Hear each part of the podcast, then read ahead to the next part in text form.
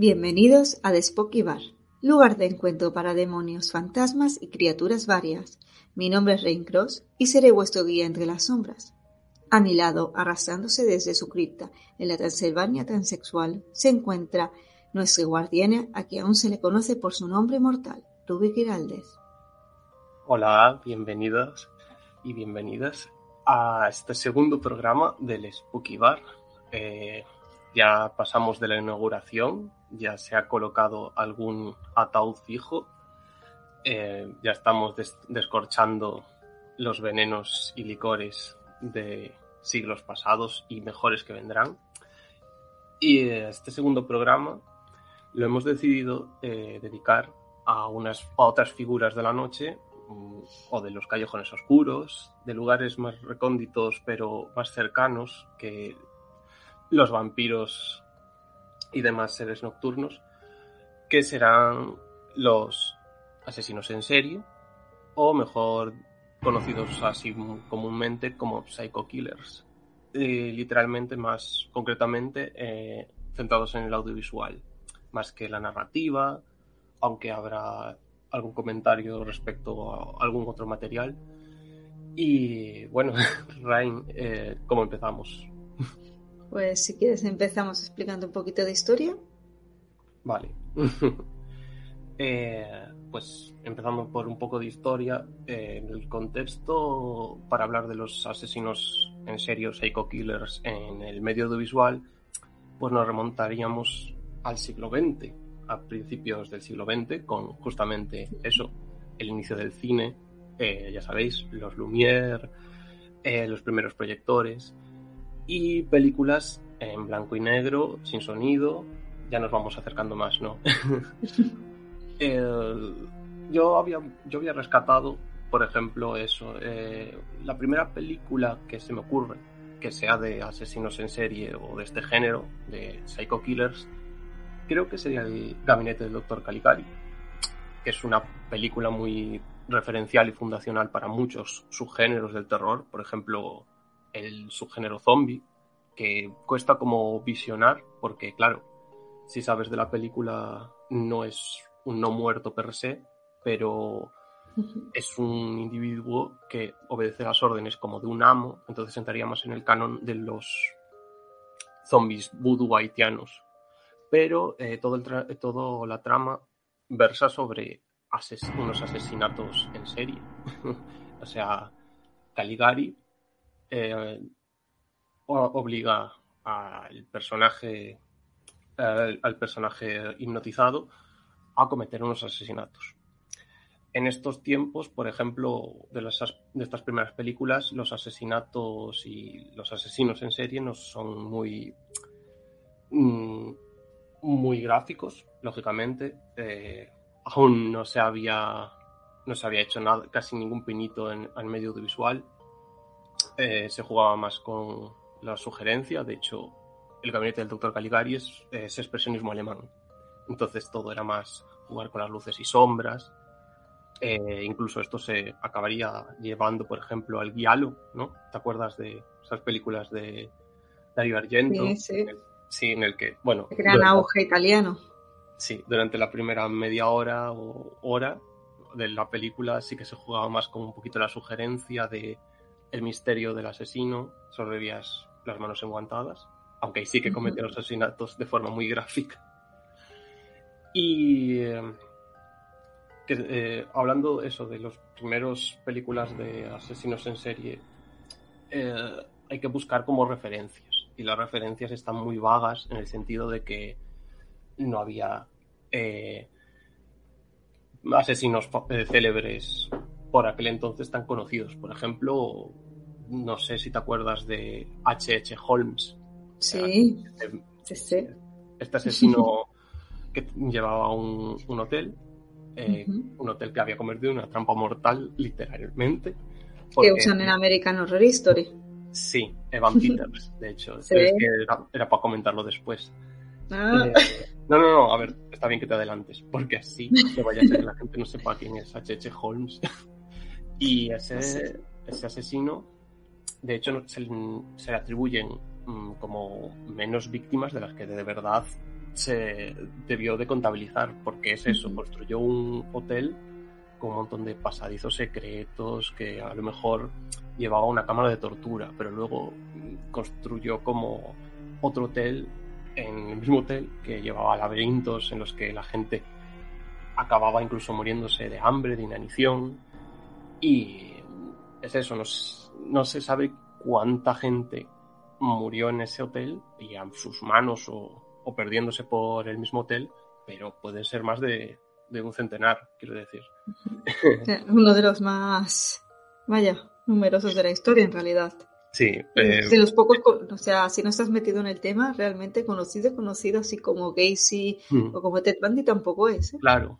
Ah, De hecho, eso, podemos marcar ya, adelantar que, que mm, con Ed Gein sí que empezaríamos como a ver más eh, esas figuras de asesinos en serie que todo el mundo conoce y luego el cine ha usado de referencia, porque es eso, o sea, los asesinos en serie pre-Ed Gein, mm, salvo esos casos como por ejemplo H.H. Holmes, mm, no estaban tan seguidos, tan como. A lo mejor eh, sí que se hacían célebres si por ejemplo era un niño que asesinaba o a su familia o a, unos, a otros niños. Y también hay que contar lo del tema de que el- la definición de asesino en serie llegó muy muy tarde con Sí. la época de los 60, 70, después de que el asesino del Zodíaco pusiese en jaque al FBI y a, y a todas estas organizaciones ya que perseguían un el crimen más, más a nivel nacional. Lo que es extraño porque realmente, eh, por ejemplo, ya que el destripador fue muy, Mm. muy mediático, fue en 1888, tampoco Ujú. hacía 100 años, pero tampoco, o sea, no llegó a, a influenciar tanto en el cine.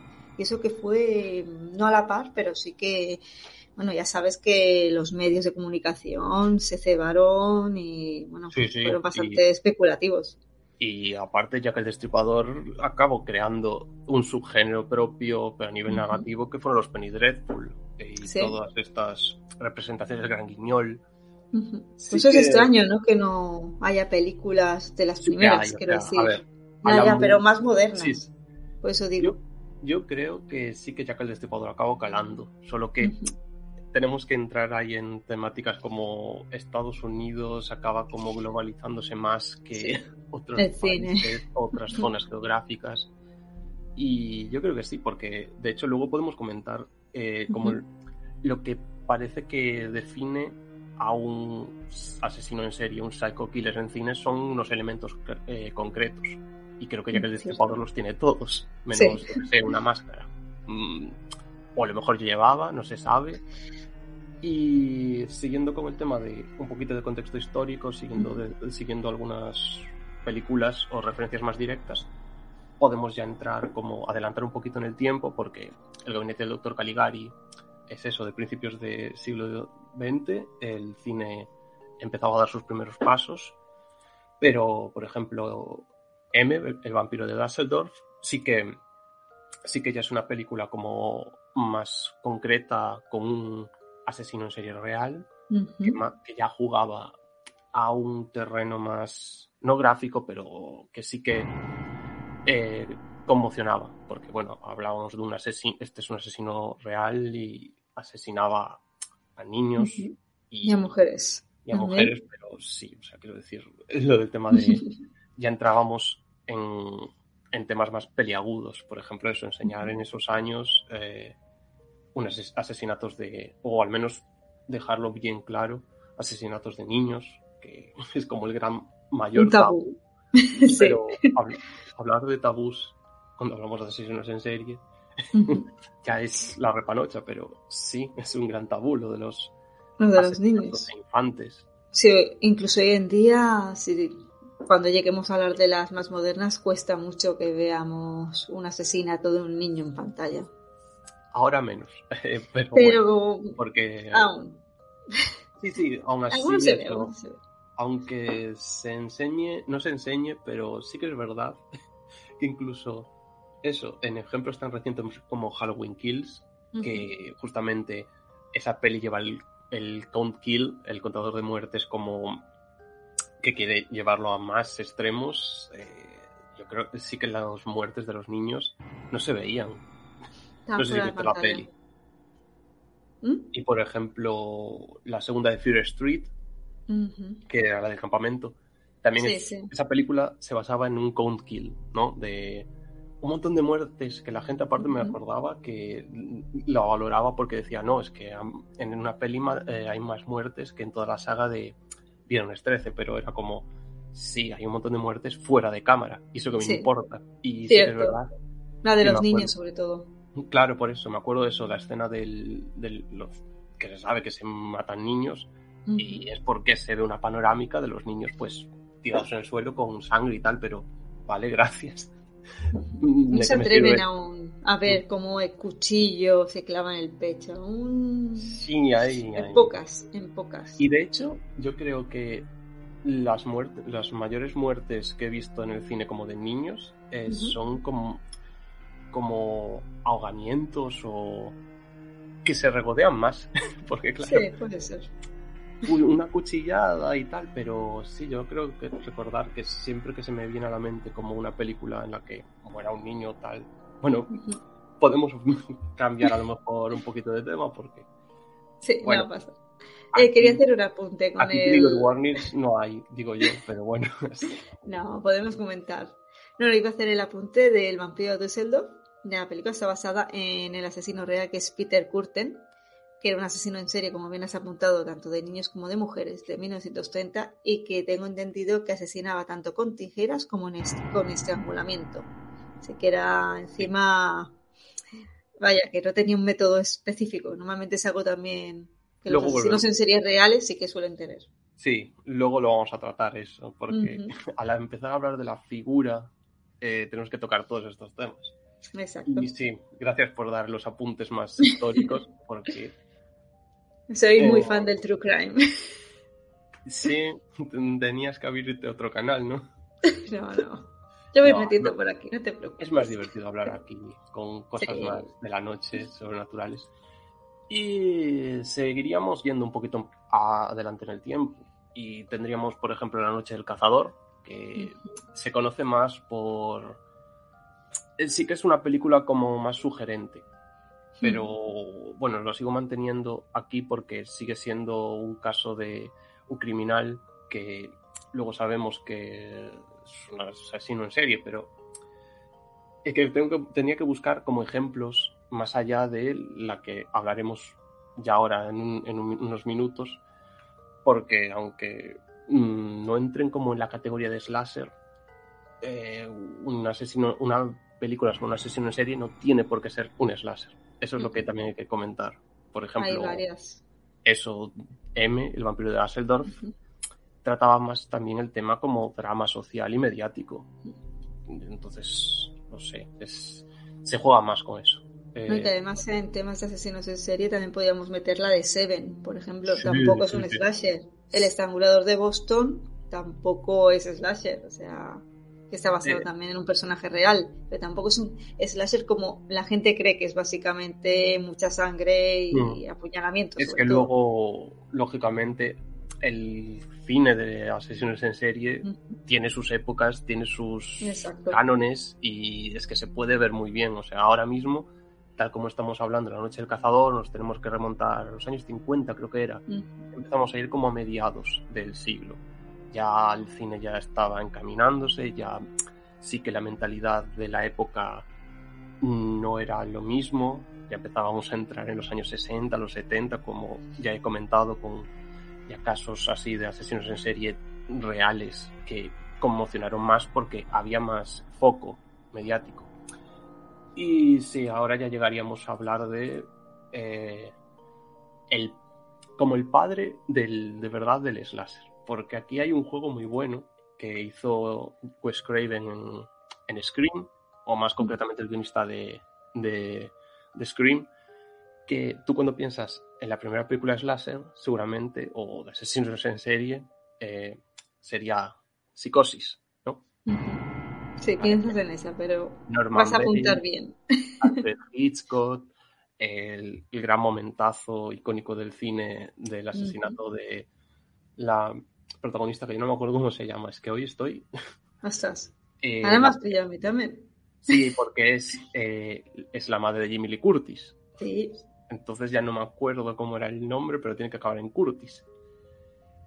Pero bueno, hablamos de la escena de la bañera, el apuñalamiento, ah. con los fotogramas, eh, todos esos planos, que justamente también era un juego de espejos, como quien dice, porque eh, también podemos pensar en la matanza de Texas, que el uso de la violencia era más sugerente de lo que podías pensar en un primer momento. Y Alfred Hitchcock en la escena de la bañera hizo eso. O sea, Janet mm. Leitch. Eh, sí, Curtis es por el Donny Curtis, el padre. Ah, vale, vale, es por el padre. Sí. Sí, creo que el nombre es, más vendible siendo Curtis, así. bueno, eh, seguimos la hablando. La escena de la bañera que estabas contando, de la ducha. Es que la de la ducha, para quien, quien, le guste el cine o quiera aprender de cine, es que es una pasada. Con el tema de solamente cambiar de planos, jugar con los fotogramas y eso con el movimiento, por ejemplo, eso de la mano, para...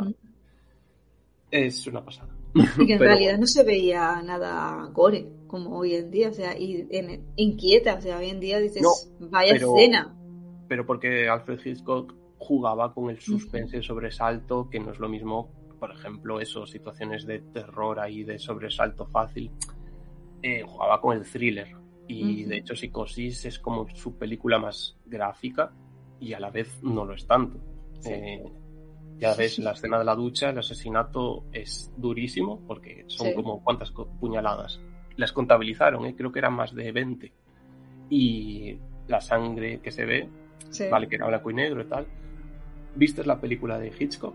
Que es como el biopic que el actor es Anthony Hawkins, ¿no? Que hace de Hitchcock justamente en esa, esa película trata sobre todo de, del rodaje de Psicosis o cómo la llevó a, la llevó a hacer.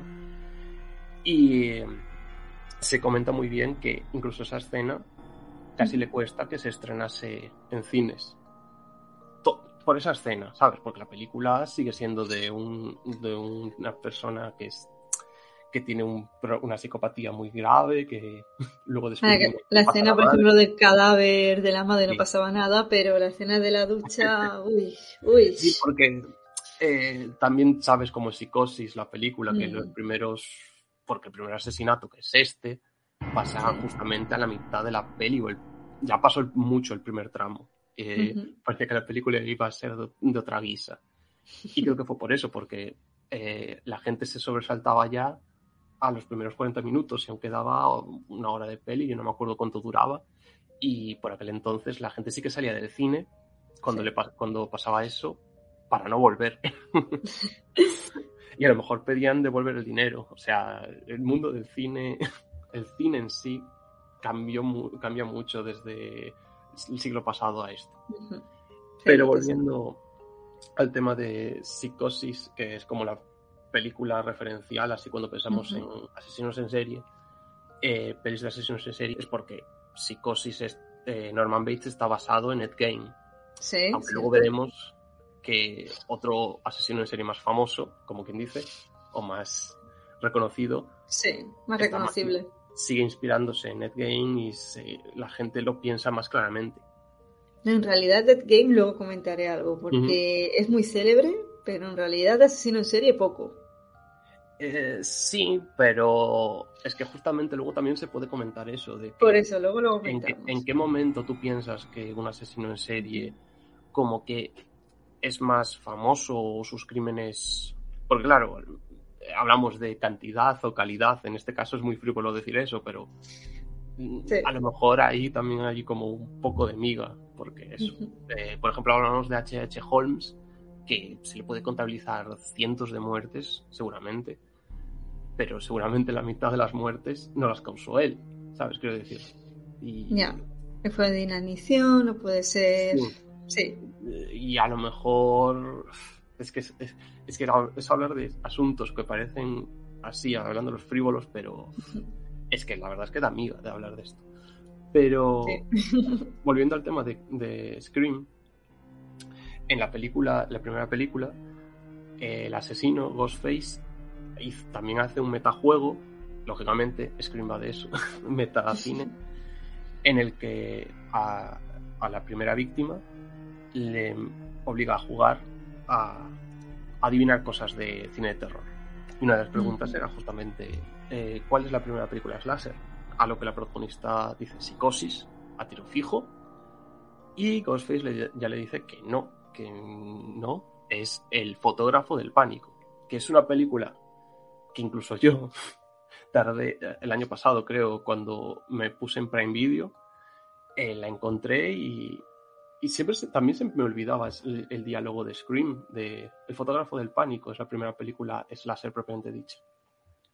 Creo que no está basado en un asesino en serie real, pero bueno, sí que esta es la primera película eh, que marca como el rumbo a lo que va a ser el cine slasher, las películas más de explotación. Trata sobre ya un, un personaje que sus crímenes son más gráficos porque justamente fotografía a sus víctimas entonces ya aquí eh, ya entramos en una dinámica de, enseñar, ya no ocultar cosas. Ya los crímenes se ven, ya no solamente te los cuentan, te dicen que ha pasado esto o has visto la víctima ya muerta. Que luego veríamos, por ejemplo, Maniac. La has visto, ¿no? Maniac sí la vi hace muchos años. También puedes ver el remake con Elijah Booth, que... Ese lo he y tenía ganas, la verdad, porque dicen que lo hace muy bien. Elijah Booth... Elijah Booth es como que le pasó como Daniel Radcliffe, de después de ser Frodo o de ser uno de sus grandes papeles reconocidos, pues eh, cómo sales de esa imagen, pues te tiras al fantaterror o lo que sea, que ahí te dan proyectos muy locos y que puedes distanciarte algo. Mm. Sí que es verdad que Mania, que Elijah Booth, sí que hace un papelón, porque lógicamente el personaje de ese asesino en la peli original, pues no daba tanto juego, porque por aquel entonces no se trataba tan bien el tema psicológico del asesino, lógicamente, pero es muy dura. Aparte creo que esa peli la producía Fede Álvarez o algo así, y los asesinatos sí que se sienten. Pero lo decía más que nada porque en Maniac hay un juego de, también enseñarte en primer plano unos asesinatos. Solo que allí jugaba más como el juego de Halloween, ¿te acuerdas? La primera escena. Sí. Sí, sí, no de Halloween, sí. que también esa es otra, de que tú piensas que. A ver, Halloween lo hizo primero, lógicamente, pero Maniac jugó más con el concepto de, de, enseñar en primera persona asesinatos. Hmm. Eh, creo que estas son como más que nada las que podemos decir como contexto histórico, porque luego ya entramos en de verdad el género slasher, los iconos más, eh, más conocidos por, yo qué sé, por máscaras, por las sagas, o sea, crear sagas a partir de asesinos en serie, como concepto.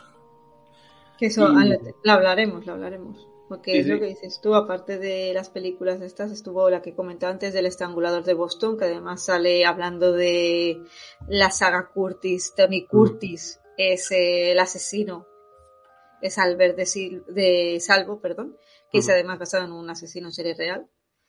Y bueno, tenemos algunas más que sobre todo en los 70, 80, sobre todo 80, perdón, hacía bastante como la de Harry retrato de un asesino, mucho de asesinos en series reales. Y después ya empezamos el Epsico Killer que conocemos hoy en día, que ya es a lo que nos dedicaremos en este programa. Sí, justamente por eso, porque se, tiene que ver el contexto real y sociocultural. O sea, los 70, Zodiac, eh, aún estaba ahí. Estaba el asesino BTK y todos esos. Creo que ya era como en esos momentos en los que sí que por aquel entonces ya estaba la matanza de Texas rulando, como quien dice. Mm. Hopper ahí la lió muy parda. Y no sé, luego hay casos como eh, La última casa a la izquierda, de Wes Craven, O sea, la primera no se basaba particularmente en ningún asesino en serie, pero ahí ya empezamos a tocar cosas como por ejemplo la familia sí, Manson, ¿no? Sí, y ahí ya vemos, sí, a familia Manson o incluso Ted Bundy, que era en esa época rulaba por allí y secuestraba a chicas jóvenes para violarlas. Entonces, se nota que en esa época proliferó más las películas, de, empezó el serial killer eh, pasándose un poquillo en lo que había en la realidad, porque en los 80, 70, 80, la verdad que fue un boom. Además es lo que dijiste tú, que justamente fue la época en que perfilaron la palabra, el término de asesino en serie. Entonces, sí, porque entonces se decía como asesino, ¿cómo era? Asesino serial o creo que no era eso, no me acuerdo, yo también. Ni asesino en más, algo así era. Hmm. No lo tenían claro. O sea, Mindhunter, una serie que está cancelada o está en un limbo, pero está en Netflix. está muy bien. Está bien, está, es David Fincher David Fincher, David Fincheando, y eso siempre es bueno. Sí. Y además, las caracterizaciones son buenísimas. Justamente. que decir. Es que son buenas en el sentido de que el actor que hace Charles Manson en la segunda ah, temporada es el mismo actor que hace Charles Manson en Eras una vez en Hollywood. y, justamente, claro, en Eras una vez en Hollywood es como el Charles Manson pre, pre asesinato de Sharon Tate. Y luego el Mindhunter más mayor. y lo que no puedes ver y disfrutar, como quien dice, en Eres una vez en Hollywood, porque la peli no va de eso principalmente, lo tienes en, en, esos minutos con ese actor haciendo como la secuela de Eres una vez en Hollywood. Y sí, las caracterizaciones son muy buenas y no solo las caracterizaciones, las interpretaciones. Sí, es que ya lo cine sobre todo con Kemper y con David Berkovich. La verdad que con el hijo de Sam y, estaba alucinando de decir, madre mía, es que son calcos y Charles Manson lo mismo, es que cogieron unos actores que es que, a ver, se hizo la película esta de Netflix también de, de Dead Bundy, que se había Zac Efron. Eh, a ver, era romantizar un poco el personaje de Ted Bundy. Era romantizarlo. Ese era el problema. Exacto. Quiero decir, llega un punto en el que es como la película claramente puedes hacer que sea sobre la de, sobre el punto de vista de la pareja de Ted Bundy como tal. Pero lo que no puedes hacer es que la, toda la película pues se posicione en un punto en el que, mira, llegas a eso, como a pensar como ella. Y bueno, aunque tú no lo pienses, porque lógicamente no lo tienes. Porque ya lo eh, conoce, ya sabes el caso. Es una pena porque eso, Zac Efron en realidad tiene el perfil y se metió en el papel, pero la... Y de hecho es que la película se llamaba eso, extremadamente enfermizo, grotesco y no sé qué.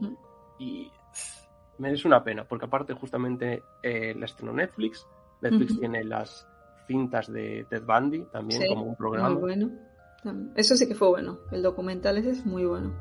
No, y también eso lo que de, todo de lo de las cintas y todo eso, es que justamente por eso las interpretaciones son tan buenas, porque hay material real de todos estos asesinatos. O sea, todos sí, el Zac Efron hizo un papelón, hay que decirlo. Pero es lo que dices tú, o sea, está súper desaprovechado porque se basa en la relación con ella, el punto de vista de ella, y queda tan romantizado que realmente no ves la crueldad real de ese asesino, es que no la ves así como es que también entiendo la decisión como de querer como empezar a eh, que la peli empiece a romantizarlo, porque lógicamente el personaje de Lily Collins era así, o sea, era, alguien que acababa como creyendo, creyendo no, o sea, como concienciándose de que no, no había compartido parte de su vida con un asesino en serie de mujeres.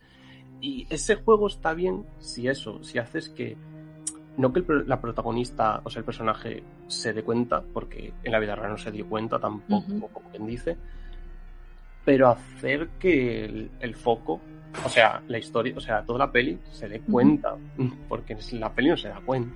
De hecho, tiene como el tramo este judicial con el actor de Sheldon Cooper, y lo mismo pasa sin pena ni gloria, es cuando la película que se titula como lo que dice ese letrado en el juicio real, pues Mm, se te Es una pena. Sí, sí que se vea, aunque se centre en la relación, que se vea cuando él salía y que se vea alguna muerte, que se vea lo que él hacía y cómo engañada estaba ella. Pero Es que es, como lo- es que es una putada, porque yo creo que también eso fue por el actor que escogieron. Porque era como, no podemos poner al señor de High School Musical eh, asesinando a... Pues estaría bien. Hombre, Es que rompería es un poco punto en el, que, en- en el que sabes si la película está hecha para contarte de verdad la historia y ser una película o ser, no sé, un producto de Netflix de luego que te redireccione a otras cosas. El algoritmo.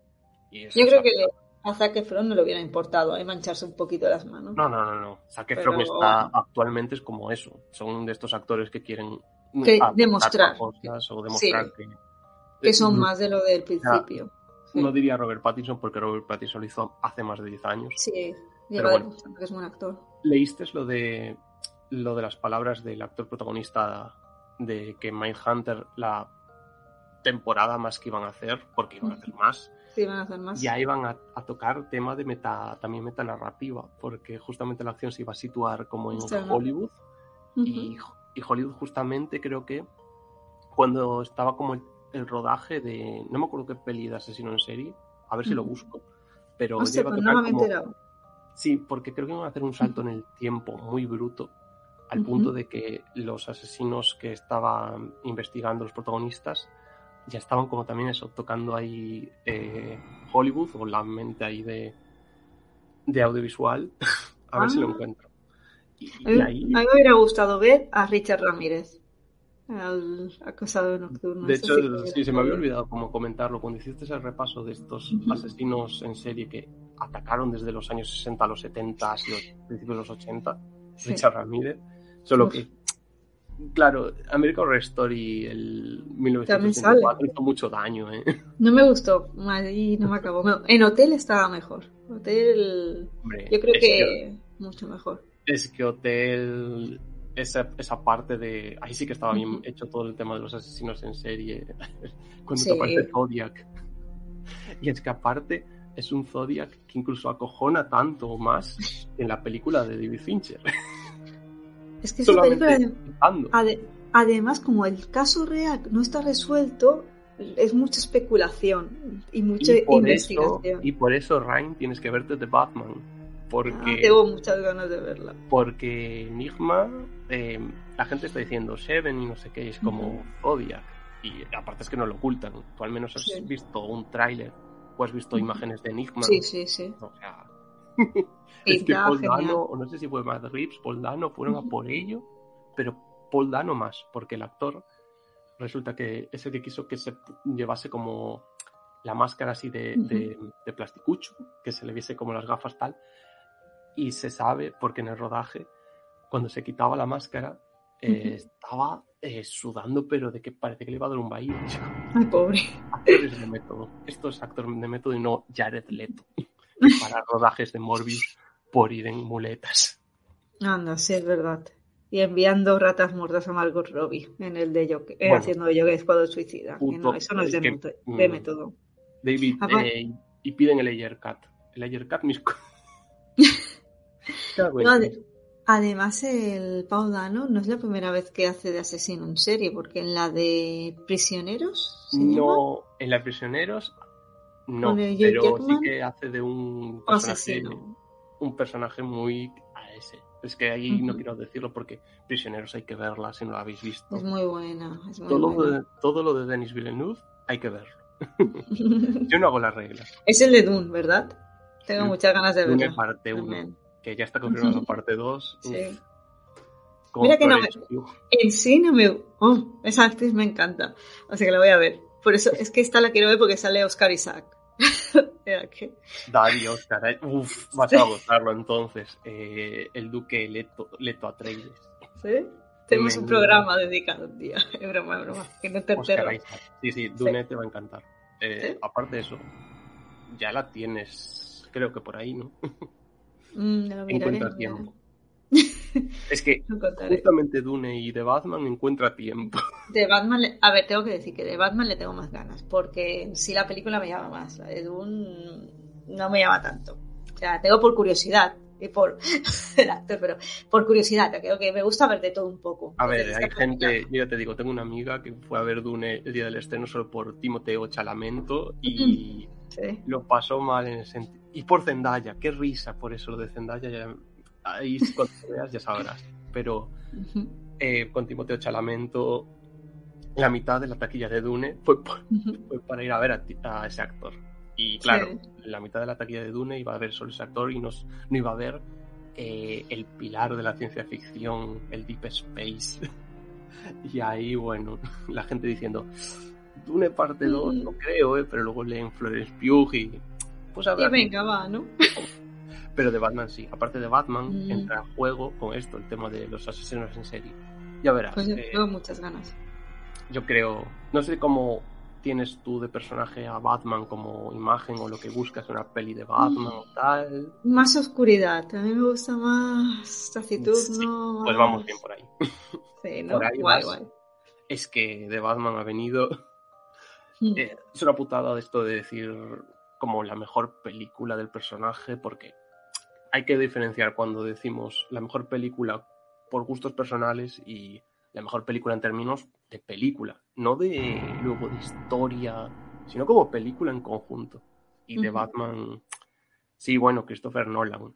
Christopher Nolan. Eh, Christopher Nolan es mucho Christopher Nolan, pero en el sentido de que es Christopher Nolan, tú si ahora mismo ves sus pelis de Batman él no hizo como una película de Batman, él hizo su película de Batman. Y eso es peligroso, porque ahí ya entramos en temas de no, de, no es un personaje que no sea otro como de Batman con 80 años de historia y hmm. sí que el personaje es polivalente, pero tienes que tener como muy claro unas cosas. Y Christopher Nolan las tenía claras al principio de Batman Begins y de Calle Oscuro, pero luego no. Se desdibujó un poquillo, ¿no? ¿eh? Mm. Se desdibujó, ¿no? En la tercera, ¿crees? Mm, es que la tercera da para mucho. da para otro programa. Christopher Nolan con Batman. Christopher mm. Nolan actualmente da para mucho programa. No sé si estás atenta a lo de Oppenheimer, su próxima película que... He visto una foto y ya está. va, a salir medio Hollywood, pero ¿sabes qué pasa? que Oppenheimer se estrena el mismo día que la Barbie película. y, eso, que... y eso va a salir mal. Mm, sí, sí. Hablo de la Barbie película, la de Margot gustan más. Mm. Sí. sí, he visto la imagen también. Sí, sí. Tiene tela. Yo, yo no sabía de qué iba la peli. No sé ni de qué. Y... ¿Y qué? Espera. Mejor no, ¿no? sí, mejor. Bueno, pues volviendo al tema. Porque si no, sí que empezamos a hablar de la Barbie película. bueno, divertido tenemos, mira, para hacer un programa del Oscar Isaac, idolatrando al hombre. Después ah. tú para criticar el guiso de Nolan las películas. Ahora el de la Barbie también. Nos podemos tirar horas, ¿eh? O sea, por mí. Ah, es que el Oscar Isaac. No te has empezado Caballero Luna, ¿no? Sí. Ah, vale, vale, vale. vale. Por eso, por eso lo sacas. Estoy esperando al último capítulo para ver ah. la serie del tirón. Haces bien, haces bien. Y seguimos veiteando con el programa de Marvel, o sea, el horror o el terror en Marvel, tanto como cine como cómics, porque yo le voy a meter los cómics, sí, sí, que es de Voy a sacar la biblioteca Drácula, la tumba de Drácula. Em, ¿Por dónde andábamos? Porque estamos hablando del Might Hunter. Pero bueno, creo que sí que vamos a volver al hilo central. Mejor, mejor. Lo que habíamos comentado al principio.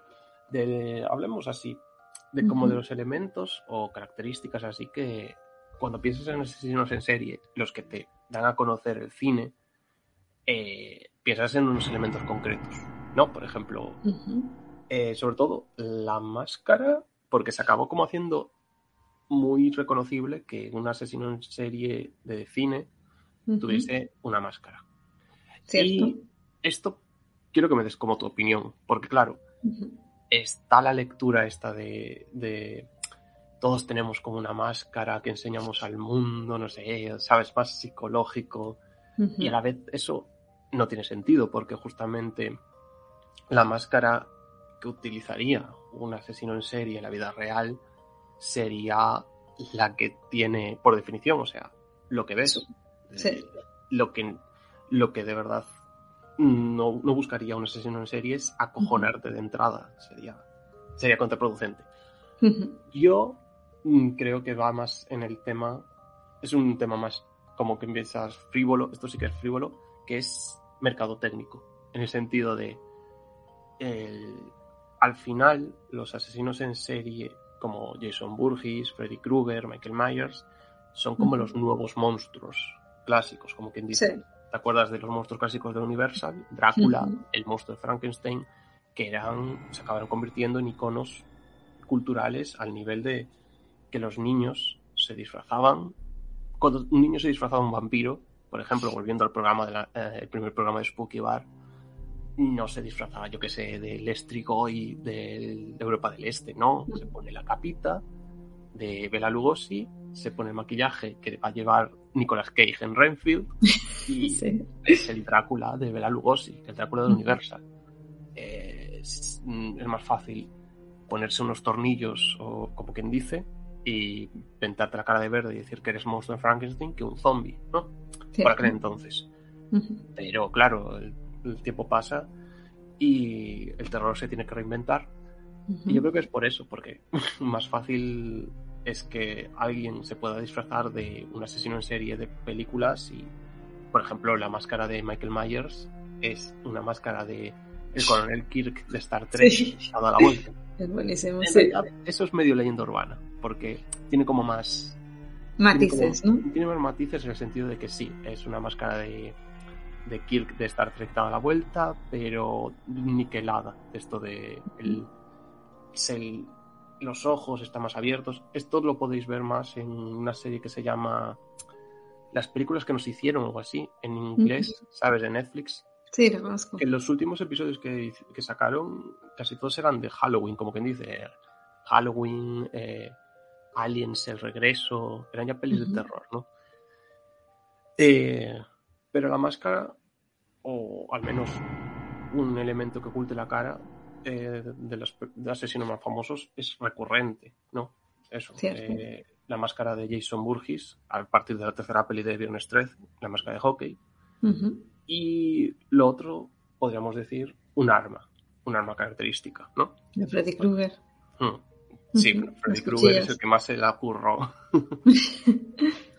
Pero eso también da, que pensar porque son pocos los asesinos en serie reales que tienen un solo, un solo arma homicida, ¿no? Si te paras a pensarlo. Bueno, la mayoría suelen tener el mismo modus operandi, pero sí, que es cierto que armas a veces se improvisa o se lleva varias y lo del tema de la máscara sobre todo es muy raro. Es muy mm. raro. En asesinos en serie cuando piensas de los grandes, de los más conocidos, incluso Gacy, que dices con lo del payaso Pogo, ¿vale? Lo del payaso Pogo estaba allí, pero era. Pero él no asesinaba. Era real, no. Claro, en, realidad, cuando asesinaban era en su casa y se había quitado el maquillaje. Exacto. justamente volvemos al tema de, que justamente el maquillaje de asesino, por ejemplo, de Gacy, era para atraer a las víctimas. Sí. Sí, sí, es que da, que pensar. por eso, sí. Entonces, mm, creo que en el cine sí que puede ser por lo que dices tú, porque así, mm, digamos, tienen como un merchandising en mm. realidad. Es que es una marca. es que hay figuras de acción de Freddy Krueger, como quien hay Power Rangers, o sí, es que no solamente esculturas. Incluso, digamos, la máscara dibujada, y ya sabes mm. que es como una marca, es como una marca de Nike, digamos, que sabes ya el dibujo, pues sabes la máscara de hockey, ya, vale, Jason. Y también en estas no tanto, porque sí que es cierto de que las películas de tanto Viernes 13 como Halloween o incluso las de Freddy Krueger sabes de antemano quién es el asesino Hmm. Em, sabes su cara real o la vas a ver, pero no es relevante, porque relevante es el personaje en sí. Pero sí que en las más modernas, como las de Scream, ya metemos, o leyenda urbana, sé lo que hiciste, ya es el asesino con máscara y vamos a investigar a los Scooby-Doo quién es. Ya es como jugar un poquito con el misterio. Sí, porque... De a ver si el espectador adivina. Porque Scream justamente lo que hizo fue revitalizar el slasher. Más que eh, llevó como la conversación que esto es lo que luego hablaremos con las nuevas pelis, porque la última de Scream lleva aún más el tema de la meta narrativa, no solamente hablar de un género, sino de los consumidores, de, o sea, los espectadores. Pero Screen lo que hizo, revitalizó el slasher para bien y para mal, porque llevó el juego, ya no era un juego de, de, ver a un mismo asesino eh, matando a como a carne de cañón, porque los personajes no te importaban un pimiento, solo querías que Jason Burgess los pasase por el cuchillo. Sí. Ah, de Ahora está Kevin Bacon. Sí. Kevin Bacon, es verdad. O, o Johnny Depp en Pesadilla en Street, la primera. Pero lo que, lo que se hizo fue llevar el tema, llevarlo por el terreno, por ejemplo, del Budnit, ¿sabes? Eh, Agatha Christie. De esto del los asesinatos son importantes, pero eh, hay que, ya no, porque es lo que decías tú, lo del tema de se creaba como una figura, un icono, ¿sabes? Eh, como el tema de la máscara de hockey, eh, el machete, el mono de...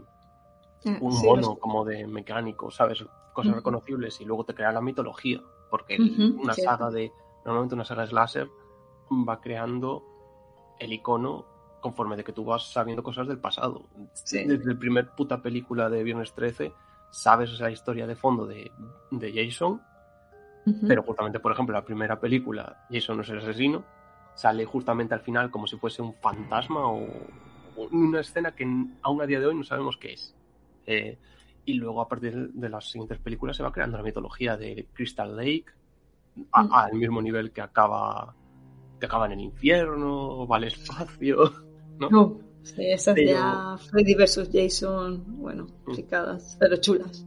Pero Scream lo que jugaba era a eso, lo que decías tú, el misterio de la revelación de quién es el asesino. Eh, todo jugaba en torno, ya no, a yo no, el protagonista era el asesino, sino las víctimas.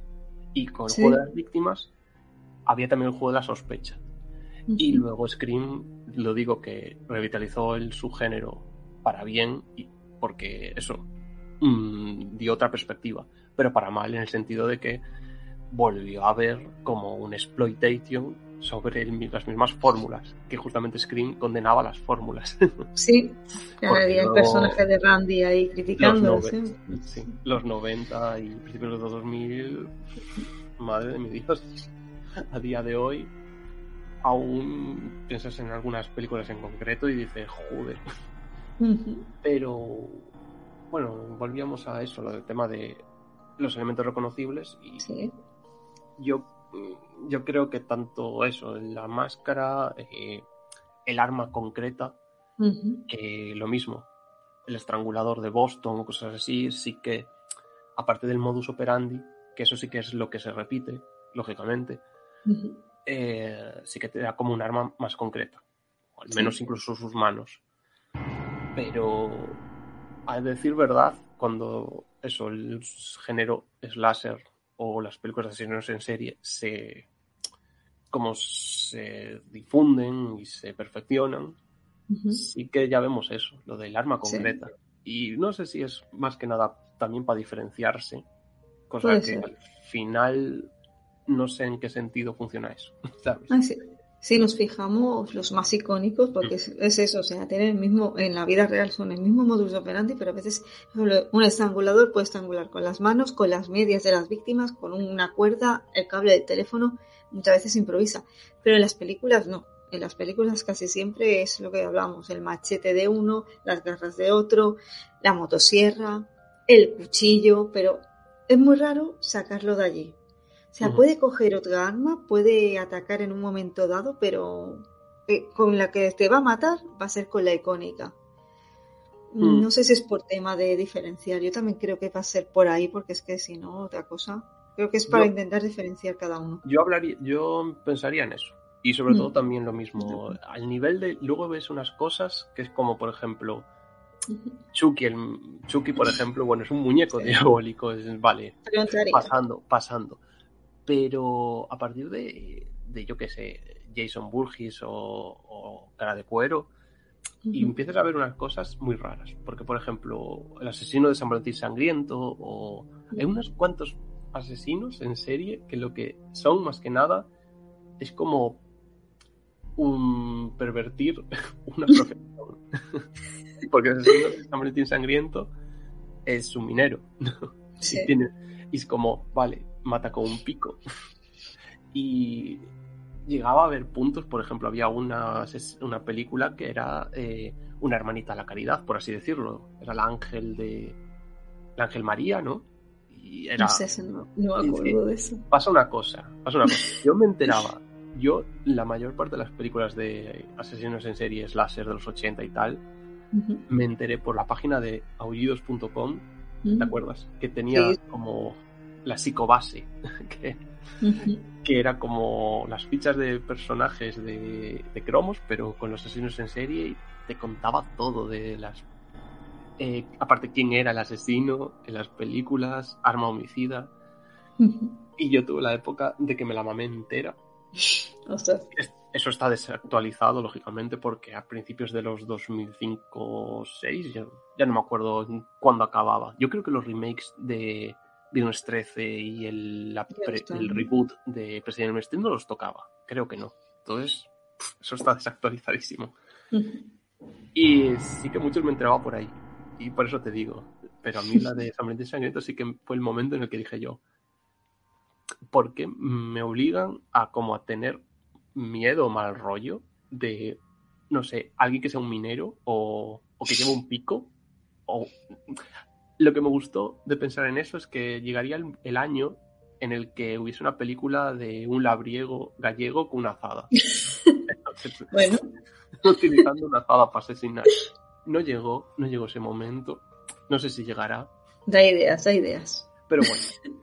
Eh, comentaba lo del tema de los elementos concretos porque por terminar como dar unos unos ejemplos de películas o obras así antes de entrar de verdad a los reconocibles.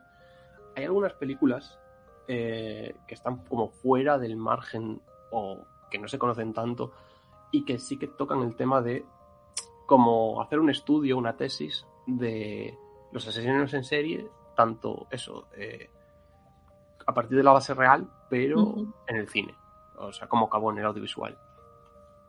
Comentaría ya para empezar por decir, eh, antes de las de verdad, que en, España tenemos nuestro propio psycho, psycho killer así que debía haber sido más reconocible, solo que se tomó en el año 2001 como una broma y no debía haber sido una broma.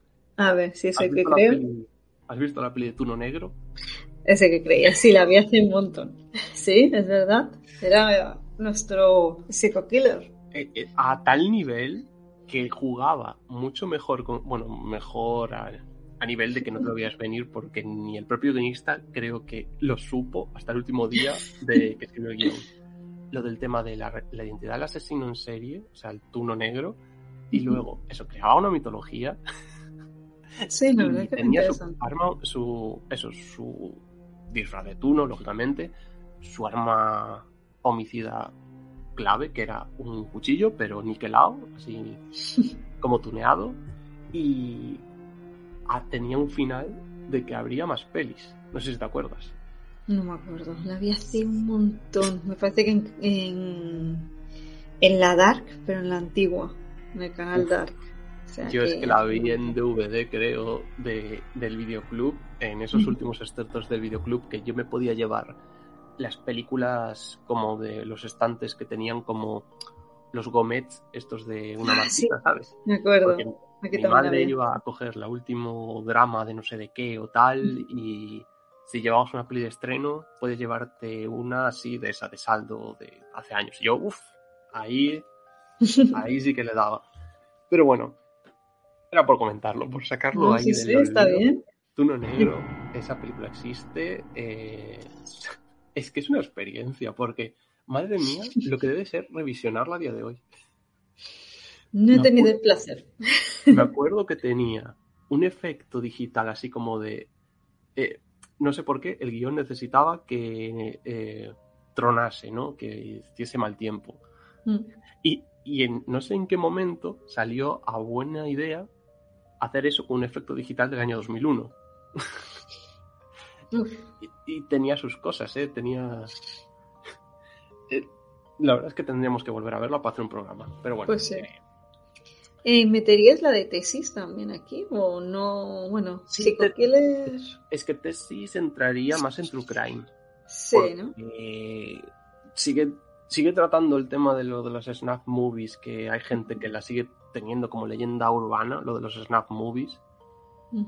Pero yo, hombre, métela, lógicamente, hay que, hay que destacar tesis. Eh, de hecho, lo están haciendo ahora un remake americano. muy buena, No, no sabía que estaban haciendo remake. Llevaban años como comentándolo de posibilidad. Parece ser que ya es oficial, es como mm, ya lo tienen, se llama Asesinato en 8 milímetros, pero bueno.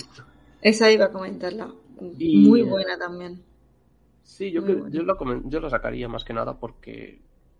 Sí, sácala. Eh, pues. Juega, con también. juega también con el tema de casi niveles láser, es verdad, también. Aparte es que es un poco. Sí, sí. Solo que no es del todo, porque lógicamente es un primer trabajo de un director y, y, de hecho la mayor parte de la película donde rodaba la universidad esta de, de los personajes era la universidad real de Alejandro Menaba, ¿no? Ya no me acuerdo. O sea, era una, una primera película con todas las de la ley. Y es como, hay cosas que es mejor no jugársela. Pero bueno, por comentar eso, a nivel de curiosidad. lo que has dicho antes de sacar a las grandes, entonces me estoy acordando de películas que tratan el tema de psico-killers, pero desde la perspectiva más policíaca. Sí, los thrillers así de investigación. Como Copycat, El coleccionista de amantes, El coleccionista de huesos, están las de El silencio de los corderos, que entran más o menos entre terror y no terror. No, sí, sí, sí, en terror. Metemos en terror, ¿no? Pues en terror. Uh, se ven... A ver, hablamos de canibalismo y aparte, no es que, por ejemplo, digas tú, eh, Aníbal Lecter sería el, el, de la leyenda esta del clan Sweeney ahí que... No, es, un señor... sí, es terror, es terror. Que aparte te dice, no, es que me acabo de... Me, me he comido un hígado con habas uh -huh. y escuchando, no sé, Pola, con lo que sea. Es como a ver, está considerado además dentro de los psico-killers, en realidad, Aníbal Lecter. Aníbal Lecter, sí. De hecho, yo lo, quiero sacar más que nada para hablar de la serie.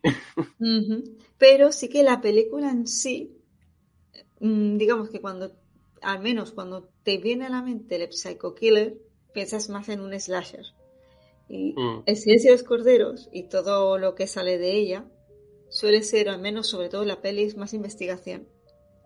Entonces está como ahí, es como Seven. Seven en realidad, el asesino es la hostia. Pero es la investigación. A mí me gustó mucho esa película. Entonces, claro, es como es de terror, porque eh, Aníbal Lecter está considerado un personaje de terror, pero en la película en sí es el FBI, la investigación. ¿Me, entiendes por dónde voy, no? Sí, pero también porque Aníbal Lecter, eh, justamente todas las pelis, menos en la peli de Aníbal, eh, Aníbal Lecter está ya encerrado y lo que hace es trabajar, o sea, los verdaderos asesinos en serie, que de verdad dirías tal, es Buffalo Bill y el Dragón Rojo. Sí, Y aparte, como hacen un Mario argumental de que el Dragón Rojo sería precuela de El Silencio de los Corderos, ¿no? Y esta película fue la tercera de la saga. Luego también eh, el Dragón Rojo fue la primera película de la saga que se llamaba Manhunter un coñazo, así como lo del tema de saltarse una saga narrativa y hacer tal, pero bueno. Y eso sí que ya eran más reconocibles, ¿no? Pero sí, sigue siendo lo mismo. La protagonista es Clarice Sterling o, el protagonista del el Dragón Rojo, que yo no me acuerdo cómo se llamaba. No me acuerdo. El, Edward Norton, pero. Sí, incluso Aníbal, la peli de Aníbal. Esa no la he visto. ¿No? O sea, la peli, digo, no la serie. La peli, la peli. ¿No has visto Aníbal? Coño. Vi ese es los corderos, he visto el dragón rojo y la de. Ostras, ¿cuál es la otra? Manhunter. Mm, la que sale la Clarice, que es la Julianne Moore. Aníbal. Ah, pues es esa. Claro, por ah, pues mira. Pero no había una precuela o algo, había otra. Mm, eh, estaría eso, la película esta de Manhunter de los años 80, pero que sería esa. con Anthony Hawkins y luego está la serie con Matt Mikkelsen. No, no, sería esa la peli esa entonces. Pues es la que no he visto.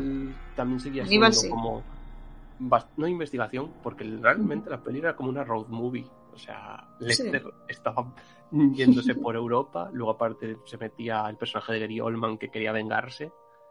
Pero era como eso, como una road movie. Lecter, hay que seguirlo, no sé qué pero la protagonista sigue siendo Clarice Sterling. Y sí, eh, no sé, lo del tema de, ya te digo, pasa con las décadas. Eh, los 80 era como el momento de crear iconos o como frivolizar el tema, ¿no? Porque se venía de los 70 a los 60, de verdad, con el FBI catalogando de verdad a los asesinos en serie. El auge de asesinos en serie, de descubrimiento de asesinos en serie. Porque... Y más que nada porque los años 80 ya era una explotación del género de terror más directa de gore. Y el gore era más fácil poner a un tío con con una máscara, lo que sea, con un hacha, lo que cojones sea, que mm, currarte un nuevo monstruo como, yo que sé, un alien, un xenomorfo, que ya cuesta más, ¿no? Todo lo que quieres es llegar a echar los litros de sangre falsa. Por eso creo que sí, que has hecho una buena retrospectiva. O sea, de los 70-80, las películas slasher, sangre y esto de, de que empape la pared, vaya, en el 90 creo que son ya Silencios Corderos, un poco más de investigación. Es volver a, eh, como a volver a lo de la investigación, a los análisis.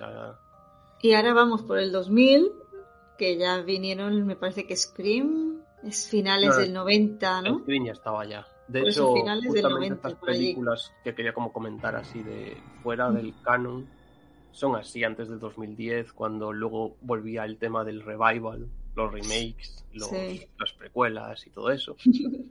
y estas películas van como perfilando o hablando del tema de eso, de la figura. Por ejemplo, eh, yo había destacado una que me gusta comentarla mucho porque aparte eh, la está en Prime Video, que me he fijado, y que aparte ya es en no sé cuánto aniversario, que se llama Behind the Mask eh, the Rise of Leslie Vernon, digo primero el título en inglés, pero bueno, detrás de la máscara y el lanzamiento de eh, Leslie Vernon, o sea, la traducción fue literal. Mm. La película creo que era del 2008-2009 y eh, juega con el tema del, del macomentary. ¿Te acuerdas de, ese género que sigue a día de hoy? Yo no lo odio, yo odio el fun footage. El macomentary hay una diferencia. ¿No te gusta el fun footage? El fun footage no, porque el Fun Footage normalmente eh, lo que es, no es un formato, sino es como un medio para de, rodaje fácil, en el sentido de que, claro, el concepto del Fun Footage es cámara en mano o móvil o lo que sea y el personaje lo graba y tal. Pero hay que saber diferenciar cuando se hace eso para hacer el proyecto de la bruja de Blair o para hacer cualquiera de esas películas que salían así que no se te acuerdas ni el título en 2010 a la zaga de Paranormal Activity, que era más que nada porque querían hacer la película en dos semanas para ver mm. si conseguían tal y ya está, y en, la zozobra eh, ya no era como escudarse en que el, no, esto es por la película, que el personaje no tiene ni puta idea de estar grabando, no, no, no, es que el director no tiene ni puta idea, vale, vale, pero quiere hacer la película el Mockumentary, de hecho el proyecto de la bruja de Blair sigue siendo un Mockumentary, porque es como material encontrado. Sí. Pero es un juego más interesante, porque es eso, de hacer que la película parezca real, porque está, está hecha aparte de mm, vídeos mm, rodados o material así de archivo, se juega con el tema también del mucho del true crime. Por ejemplo, había una película los Poughkeepsie Tapes, que esa no la vi, ¿eh? Mm, hay gente que la vio, flipó. Yo a día de hoy no la he visto. Era un juego así también sobre eso. De encontraban en un sitio un montón de cintas de VHS y eran sobre asesinatos reales. Pero bueno, yo me centro en, Behind the Mask. Eh, no la he visto. Me la apunto, lo que dices. Pues ¿Está en Amazon? Está en Prime Video, sí. Eh, juega con el tema de de presentarte como a un individuo que quiere ser un asesino en serie, pero como, el de las, como las de las películas. Porque en, ese, eh, en esa película, los grandes psycho killers, Chucky, Jason y Freddy, son reales. O sea, es una película que, que juega como años antes de The Caving in the Woods, de la cabaña en el bosque, a ese juego de, de como meterse en un universo propio Mm, en el que las, estas películas de terror eh, son reales. Solo que esta película como que se lo quita muy de encima al principio, o sea, eh, se mencionan así de pasada, Jason y todo eso, y luego ya se centra como en crear su propio universo de asesinos en serie. Hasta tal punto de que me enteré de que hay cómics y hay como un corto que es como una especie como de intento de hacer como una secuela que no ha salido de nada porque fue un de crowdfunding. Y es una pena porque la película es interesante a un punto en el que la primera parte parece una comedia casi como un scream un scary movie. Bien. Y luego se toma muy en serio porque claro la película va de que un grupo de de rodaje está siguiendo a este señor porque deben de, deben de pensar eso que es un pirado, pero bueno, pueden hacer un documental chulo. Pero luego resulta que es que es verdad que es un aspirante asesino en serie al punto de que la película, el primer punto, la primera mitad, es el personaje diciéndote cómo se ha estudiado a estos, a estos asesinos eh, eh, en tema de tú piensas, como por ejemplo los personajes estos, los asesinos en serie, eh, saben por dónde aparecer o por dónde escapar o la típica escena de Michael Myers mirando a Laurie Strode en el tendedero, que luego tal ser tal y ha desaparecido. Pues esto lo, lo, intenta como explicar. O por qué encuentran armas, porque a lo mejor las han puesto antes. Juega con este tema y lo, lo hace muy muy bien aún a nivel de que es una peli independiente, que los actores son los que son, los medios son los que son. Sale Robert Eklund, o sea, Freddy, en una de esas primeras apariciones antes de que se convirtiese como en un recurso de las series de terror así chafas, de decir, bueno, tenemos a Freddy Krueger, y luego la película, y luego Freddy Krueger sale haciendo un papel que el pobre Robert Englund es un buenazo y quiere salir en todas, porque es un buenazo. O sea, Robert Englund es un buenazo, no entiendo cómo. y al, a la zaga podría decir, por ejemplo, una peli que se llama Crupsy, que también es un comentario, no tampoco. Pero la otra sí que me la apunto, porque me, suena interesante lo que me has contado. Crupsy es más complicada de encontrar. Creo que estuvo en Prime Video, pero van fluctuando. Sí. Pero es fácil de encontrar en internet, porque también es del 2008, 2009, por ahí. Y este sí que es como que se inspira en un asesino en serie real, de esas historias de, por ejemplo, el Candyman, eh, me gusta mucho. Lo, de la historia de mm, no aceptes eh, caramelos desconocidos. ¿Por qué? Porque todo esto viene de un asesino en serie real. Sí.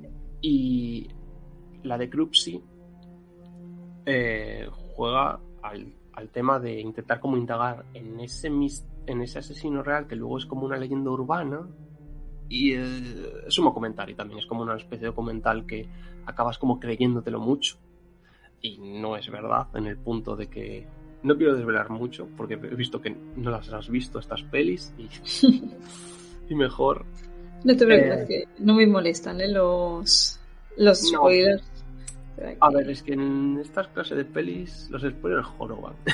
Ah, bueno, como por ejemplo con la última que comento que es como más reciente que tiene dos partes supuestamente están haciendo una tercera, que se llama Creep. Tampoco la he visto. Me vas a matar hoy. No, bueno, a ver. Vas a sacar el cuchillo. Con tal de que las tengas en cuenta. Sí, las, pero sí que las conozco las de Creep. Mm. Creep tengo que como diferenciar porque hay la Creep de 2004, que también va de una especie de asesinos en serie, pero curioso, es la peli del niño rata. O sea, el chiste de los Simpson de ay Lisa, mi princesita, ay Barney, ¿cómo olvidar a mi niño rata? Pues la peli va de eso. ¿Mm? Está, está chula, solo que es una película del año 2004 y se nota. Pero luego esta es más reciente, es del 2012, la primera creo. Bueno, reciente, han pasado tiempos. Eh, es un, esta también es un documentary medio fun footage porque la película al principio va de alguien que está grabando a, a una persona. No sé si conoces más o menos la trama. Mm, es que no sé si es la que creo. Esta es de la época de Blumhouse, de cuando estaba rapiñando los éxitos de Paranormal Activity.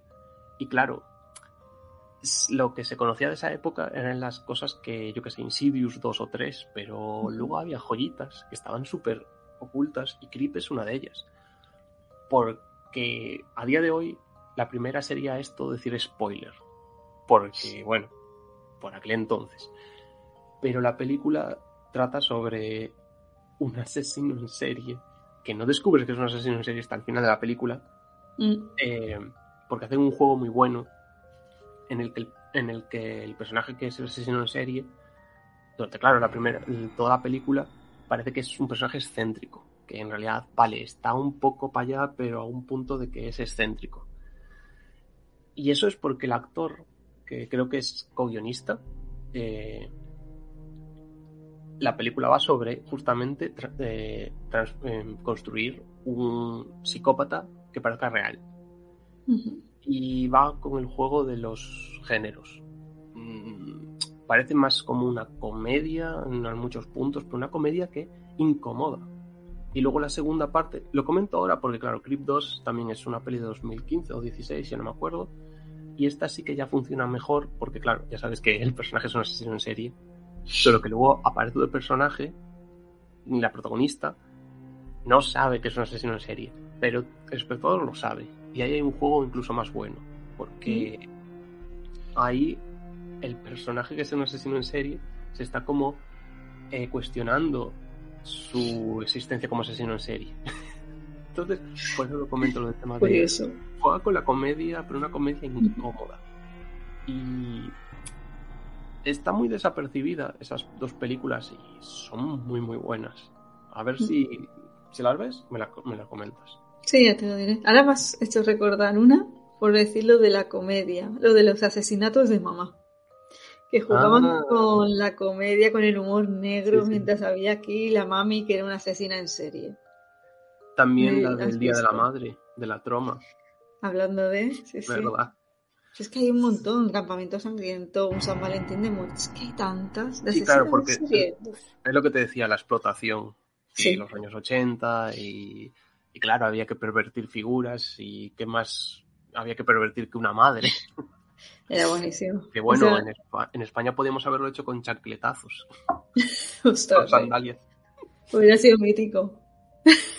y por terminar, de estas como títulos o recomendaciones así fuera del, de lo común o canon, hay unos cómics que son buenísimos, solo que aquí hay un problema, porque en España nos llegó una especie como de miniserie y la editaron en el año de la polka una editorial que se llama Onipress y no sé por qué em, no sé no, se continuó nadie rescató nada que se llama hack, slash o sea yo creo que la traducción es hack and slash solo que es hay como un como una barra entre medias para hacer como el juego, creo que de un de una cuchillada.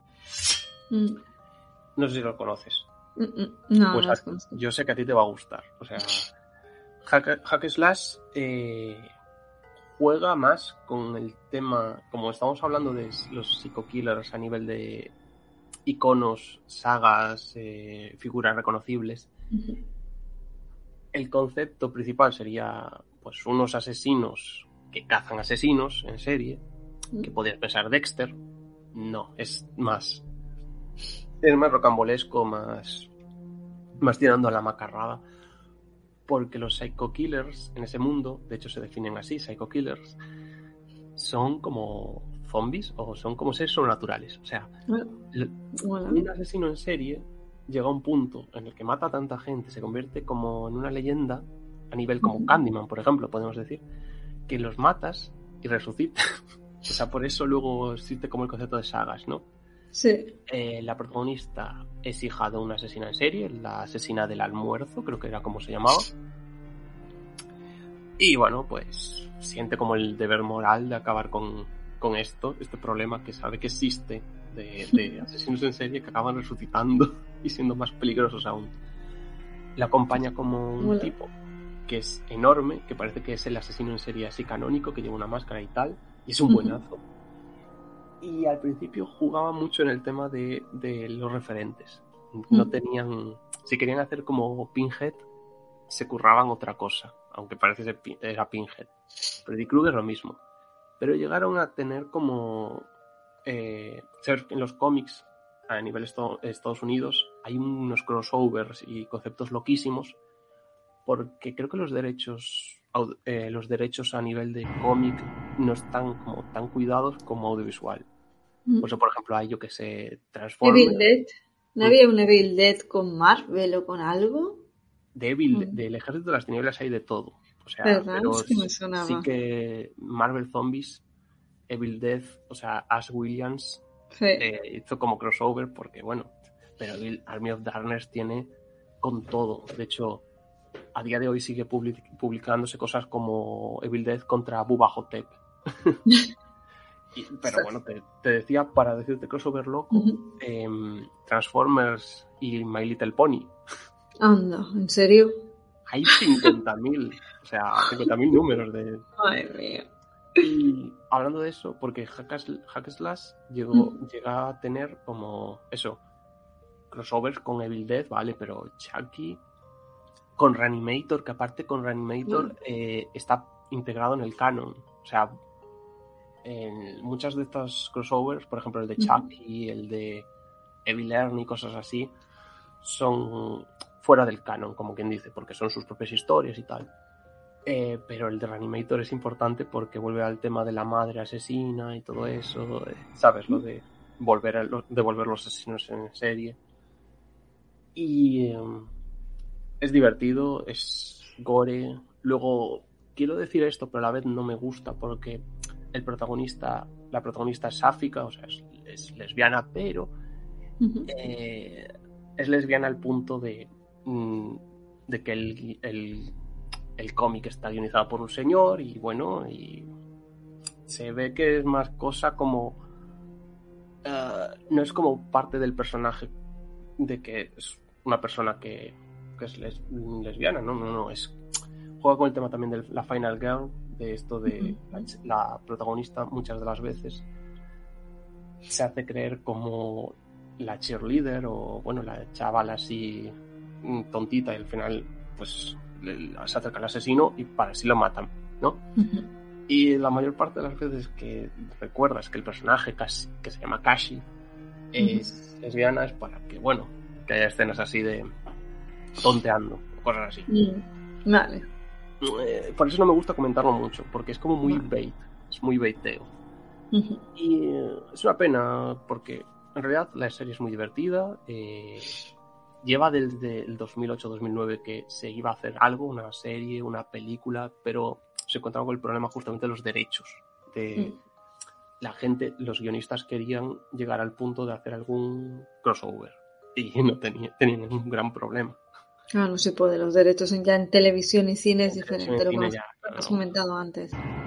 Pero, eh, y eso, es una problemática encontrar, leer esto, porque tendrías que leerlo de ilegal, a no ser que te dé muy bien el inglés, y sí que están recopilados en ómnibus, a muy buen precio, ¿eh? y están bastante chulos, pero bueno, no creo que tenga el inglés más complicado para leer en cómic, pero bueno, lo dejo por ahí. Uh me, llama mucho la atención, o sea que me la apunto. Sí, hack, slash, me gusta recordarlo. Ahora mismo me, como que he intentado volver a ponerme al día porque el cómic de hecho llega a un punto en el que se convierte en unos en, un cómic de superhéroes. Tiene su, sus X-Men, ¿no? Sí. Hay un, un personaje que se llama Sam Hain y es, es el espíritu de Sam Hain pero a nivel de que es un, superhéroe. Y por eso quiero seguirlo. No, me suena bien. Sí, porque el guionista es Tim Shelley. Tim Shelley escribe mucho para DC, Batman y todo eso. Aunque por tu culpa no voy a tener vida, como me sigas recomendando cosas. el problema. mola, mola, mola. no, Ya está, creo que esto ya sería como antes de empezar con los grandes, con los que todos conocemos. Y sobre todo porque mm, ya actualmente eh, hemos recuperado a los grandes Psycho Killers y las grandes sagas que te acuerdas de esos años del 2008, 2007, con el concepto del remake que había vuelto con fuerza. Mm. Los que eran los grandes, Oh, sí. yo que sé, em, Freddy Krueger, eh, Jason Voorhees y. Michael Myers, no tuvieron tanta suerte. Bueno, Michael Myers tuvo ese, ese es como esos, no bach- baches, pero lo de Rob Zombie, lo recuerdo yo, seguramente lo recuerdas tú, pero hay mucha gente que lo odia. Las películas de Halloween, el origen, bueno, Halloween 2 lo entiendo más, pero mm, creo que funcionaron mejor que Pesadilla en el Street, el origen, o Viernes 13, el de Marcus Nispel. Bueno, y los de La Matada de Texas. Pero se me olvida. Mm. Por algo será que se te olviden. Pero ¿Sí? sí que creo que esas pelis no funcionaron también por el concepto de que el remake estaba muy mal visto. Mm. Entonces nos ponemos. Ahora hablamos. Nos ponemos con lo más moderno de Psycho Killers. No, era por comentar, así lo sacábamos de encima de hablar Ah, antes de esto, de, Vale. de estos últimos años, creo que había que como comentarlo. Sí, por eso Que lo por eso mismo, eh, a día de hoy, no es viable pensar en una nueva peli de Viernes 13 ni Pesadilla en Elm Street. Mm. Con, con Viernes 13 es por el tema de problemas de los derechos. No sé si esto estuviste enterada. Mm, mm. hay un rollo con el tema del- de, los derechos para hacer una nueva película de Viernes 13, porque entre Sim Cunningham, que es el director, y luego el guionista, tienen unas movidas muy grandes, a nivel de que hoy día creo que está como resu- resuelto eh, el juicio, pero no van a hacer nada porque Sim Cunningham podría hacer una película de Viernes 13 que no podría estrenar en Estados Unidos o creo que no podría estrenarla en el punto en el que no podría eh, utilizar ni la máscara de hockey ni el machete, o sea, los elementos. Claves, vaya. Sí, Sí, reconocibles. ¿Y qué Hay sí una-. Unas cosas muy raras. Una pena porque iban a hacer una serie que era meta, cine- meta cinematográfica de Viernes 13, pero en el canal CW y eso daba mucho miedo. y luego Viernes, Pesadilla en Street, digo, Ujú. esta también tiene un problema de base que es Robert Eglund. Está mayor. No, no es que esté mayor, en el sentido Ah. de que él lo que dice. A ver, él está mayor, pero él ya que su tiempo con Freddy Krueger Sí, es que lo dijo. Porque era, eh, yo al menos no había leído eso, de que ya estaba, digamos que eso, su tiempo allí ya, ya está. Le siguen dando mucho la tabarra al nivel de que él mismo dice, bueno, vale, yo lo que haría es si hace una película de animación de Pesadilla en Elm Street, Mm, pero... La voz.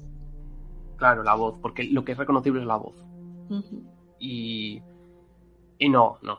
De hecho, él también dice, bueno, Kevin Bacon puede ser mi sucesor, no sé qué. Pero en Elm Street tiene un problema muy grande. Y es justamente Robert Englund.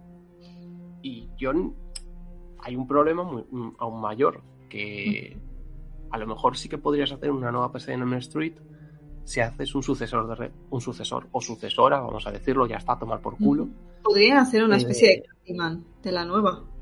pero no se va a hacer. O sea, porque. Candyman justamente ya vistes que, que eso vamos Ah. a hablar. A mí me gusta mucho, eh, la nueva. Candyman hace justamente esto y la Por gente. eso. Y, eh, pro- y ese es el gran problema. Si con Ya. Candyman lo han testeado, con Pesadilla en el no pueden hacerlo. Bueno, ya cuando, cuando vayamos a hablar en Candyman ya hablaremos del tema porque justamente me pasó eso de que estaba esperando a Tony Todd. Era como, "Fuck, espero, ay, qué raro, es que a ver si saldrá, no sé qué, que hace un cameo y, la verdad que es que en sí a mí me gustó mucho la nueva versión. pero Candyman ¿Y cómo lo hicieron? Sí, sí, luego hablamos. Porque es que ¿no? Es más es más fácil en el sentido de que, como se metieron con el tema de mitologías estúpidas, eh, no sé si te acuerdas de que Freddy Krueger es como un demonio del sueño y Sí, no sé sí, qué, sí. y es Es como un trato. tan fácil como hacer un nuevo demonio del sueño. Nuevo, Sí, ya está. Sí, otro nuevo. Tu pederasta y ya está. porque, el ori- porque pese a no esté del origen, mm, el Jackie Early Hegel no hizo mal papel. mm, Para nada. O sea, la peli tenía muchos problemas, pero no por Jackie Early Hegel. Y la gente lo odió por Jackie Early Hegel, o la mayoría. Mm, sí que vamos a hablar ya directamente de las nuevas, porque si metemos la matanza de Texas, por ejemplo, podemos hacer como retrospectiva con...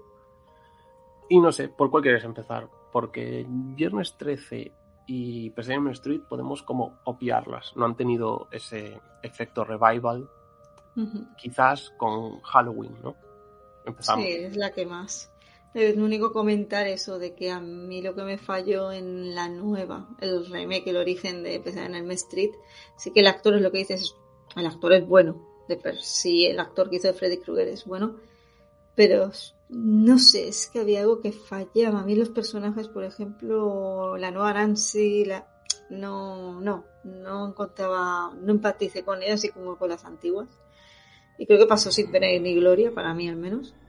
Así como en otras pelis, no. había un problema, ya te digo, la peli tenía problemas de base en el sentido de que era una hija de su tiempo y por aquel entonces querían como... Eh, ¿Ponerla muy seria?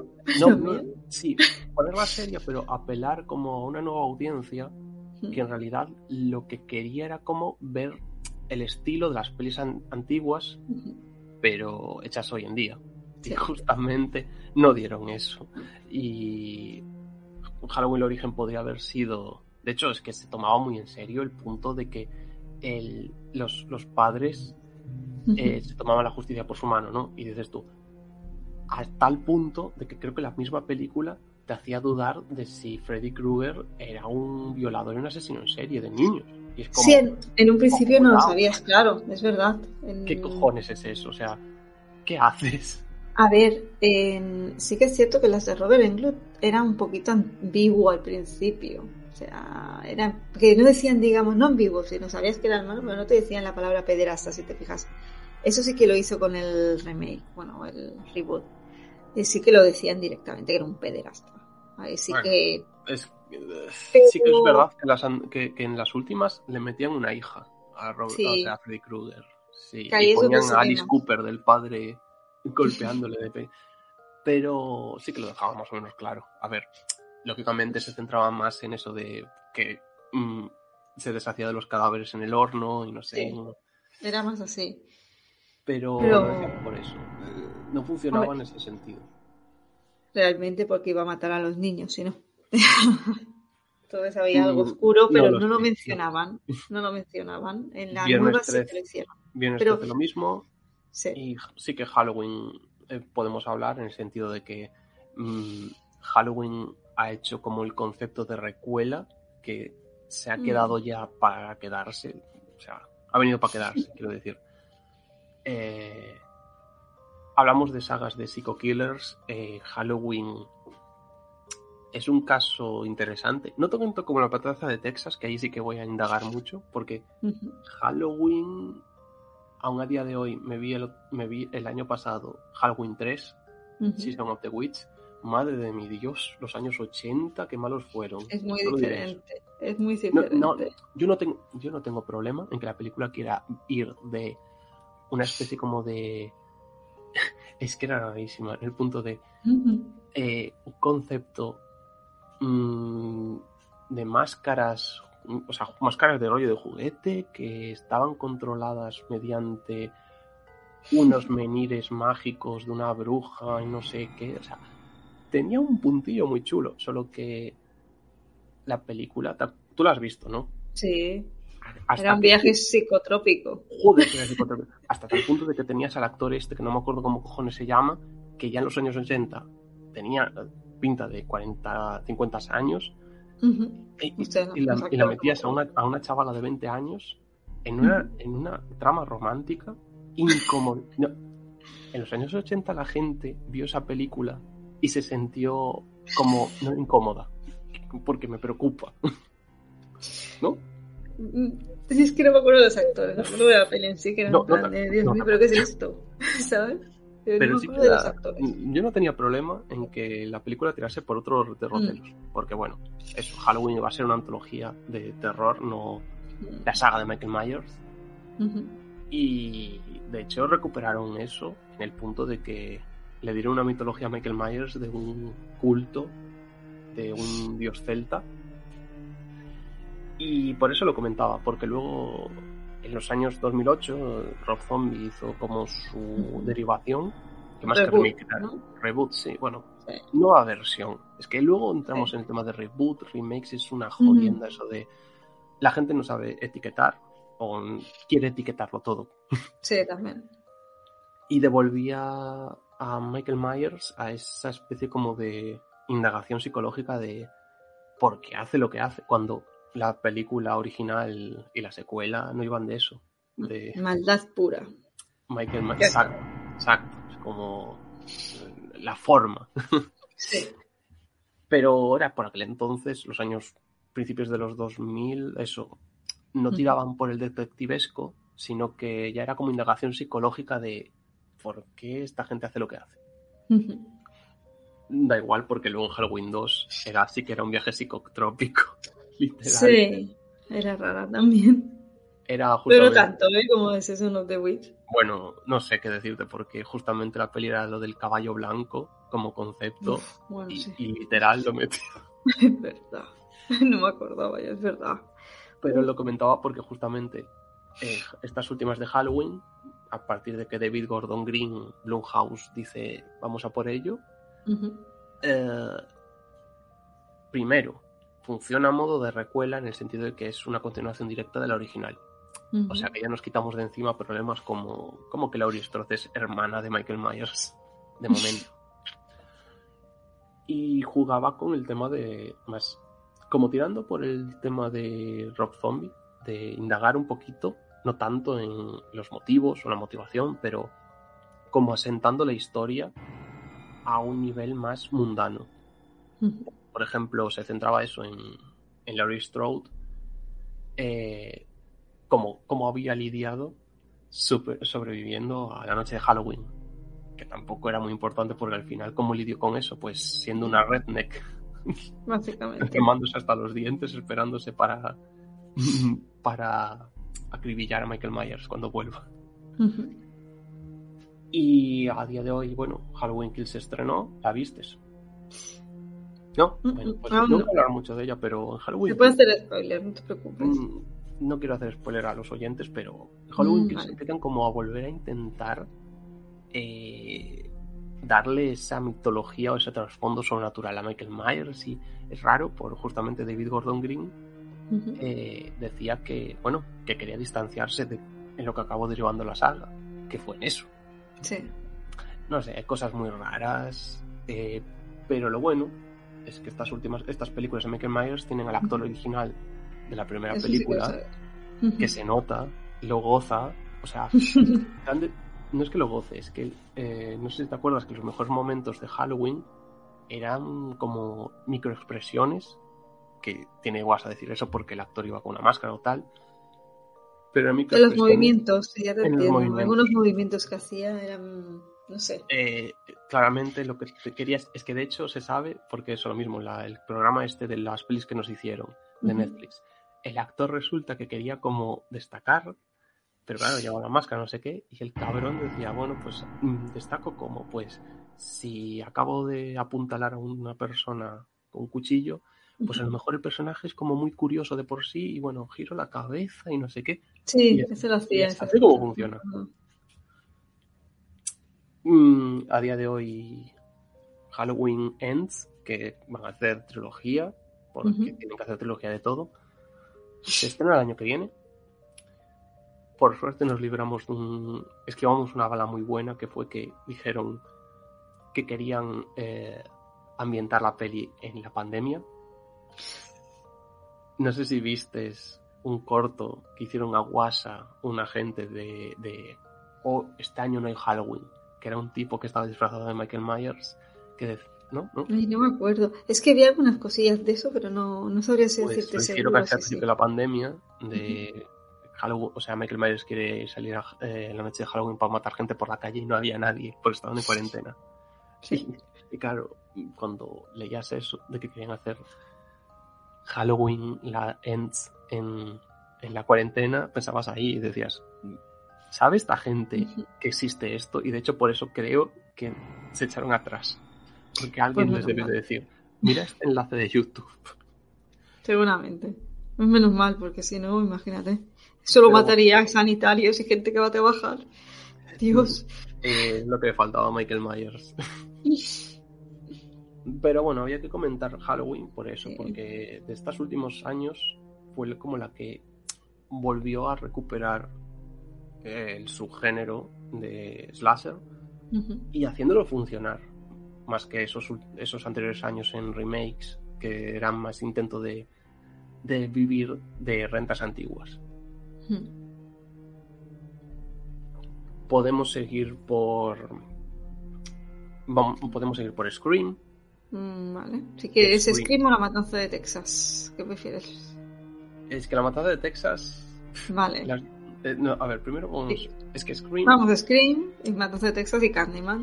O sea, bueno, vamos hablando, la que bueno, surja. mejor, Scream. mejor mejor sí, vamos con la matada de Texas, porque ¿Sí? ¿Seguro? Sí, ¿Seguro? porque- sí, sí, sí, sí.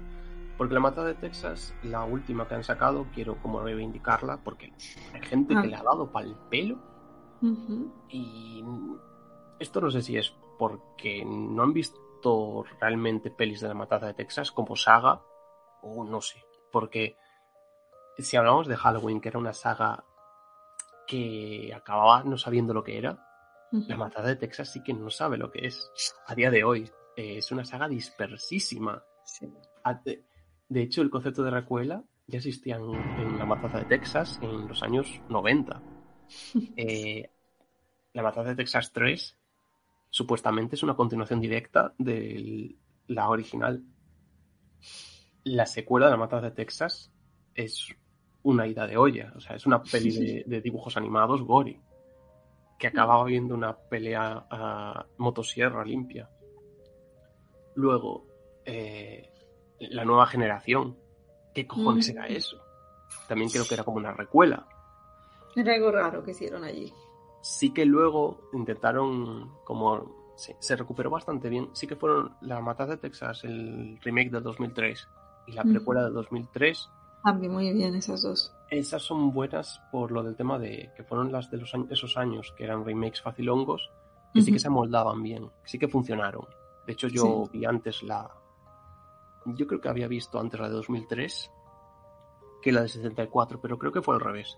Aún así lo comento porque la del 2003 empieza muy true crime a nivel de que acojonaba, ¿eh? No sé si te acuerdas. Empezaba con Las imágenes sí que iban a la casa los policías, ¿no? Y cogiendo Y cosas. sí. No, no, y aparte de eso, de que estaban en una sala de pruebas y sacan la motosierra. Sí, sí, es verdad. Sí. Y la volvía como eso, a los orígenes de la original. La original es una peli true crime. O sea, está basado en Ed Gein a nivel de que lo que comentaba Ryan al principio de que decían que a lo mejor Ed Gein se le da una fama mm, que no merecería tanto a nivel de no tuvo mm, no cometió tantos, tantos asesinatos pero Ed Gein era un personaje que la gente que mataba eh, lo- los no los canibilizaba sino que los profanaba a un nivel de de hacer ¿Quieres un cinturón nuevo? Sí. Mm, de forrar eh, Lámparas. lámparas con la piel. Luego también Ed Gein es uno de los primeros casos en los que, por desgracia, se trató el tema de la transexualidad. eh, porque se vestía con la piel de mujeres. En eso fue- Bill ahí también be- bebeo mucho. Cierto, Buffalo Bill. cierto. Pero claro, eh, Buffalo Bill no tenía una motosierra y llevaba una máscara de cuero. No, bueno, Ed Gein creo que tampoco, ¿eh? No, pero digo por cara de cuero. Lo de la Ah, de- bueno, eso sí. Y la sí. del año 74 de Todd Hooper jugaba mucho con eso de ser una peli true crime, solo que iba al tema de enseñarte los asesinatos. Sí. Y llegaríamos entonces, bueno, no, antes estaría el de la matada de Texas, una peli del año 2013, que era la matada de Leatherface, Texas 3D. ¿no? Ah, ¿y Leatherface? Leatherface es una precuela. Por eso. Pero me gusta comentar más la matada de Texas 3D porque los primeros 10 minutos presenta una idea muy muy buena y de hecho los últimos 5 minutos las, la vuelvo a presentar, pero entre medias es una película de asesinar a adolescentes. Una, es que terrible, terrible. Leatherface me duele mucho más porque la dirigen los directores del interior. No sé si Ujú. viste esa peli. Ujú. También es slasher, ¿eh? aunque solo, ma- solo mata a dos o tres personas, pero es Sí, más pero- bestia que sagas enteras. Sí, eso es verdad. Y, Es como la de Frontiers. Eh, ¿Qué era? Sí, no es, de, es del nuevo extremismo francés, no son de sus Sí. directores, pero bueno. Y Leatherface fue una decepción muy grande porque mm, que, no sé qué querían hacer. Eh, al- parecía una versión adolescente de los Renegados del Diablo. Luego hacían un juego muy, muy estúpido con el tema de la, la identidad de Leatherface, a tal punto de que al fin y al cabo creo que la mejor precuela que tiene La Matanza de Texas siguen siendo los títulos de crédito de la precuela del año 2003. Ujú. ¿Te acuerdas? No, vale, no me acuerdo bien. Que muchas veces las veo y veo tantas cosas que madre mía las cruzo. La Y llegaríamos sagas entonces- llegaríamos a La Matanza de Texas, eh, que estrenó en Netflix hace unos meses. Ujú. Que- Esa sí que la tengo fresca. Sí. Que entiendo. Es que, a ver, eh, lo mismo, a nivel de conocer como el proyecto, sí que a lo mejor te decepcionas a cierto punto porque esa película se presentó tanto primero con mucho bombo de que la producía Fede Álvarez, el director de No Respires y el reboot de Dead. Muy bueno.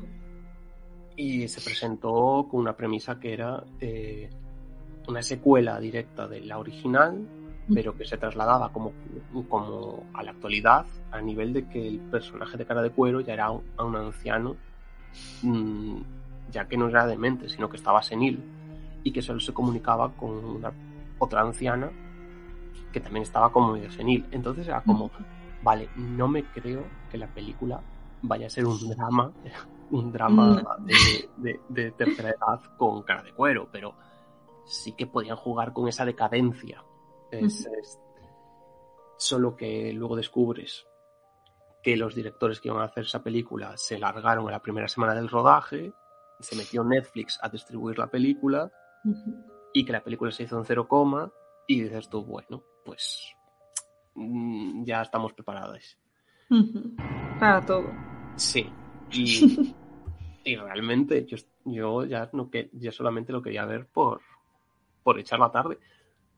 Pero la película funciona a nivel de que Sí. a nivel de que replica la original en el punto de la duración, dura exactamente lo mismo. Es una, es, más, es una matanza de Texas.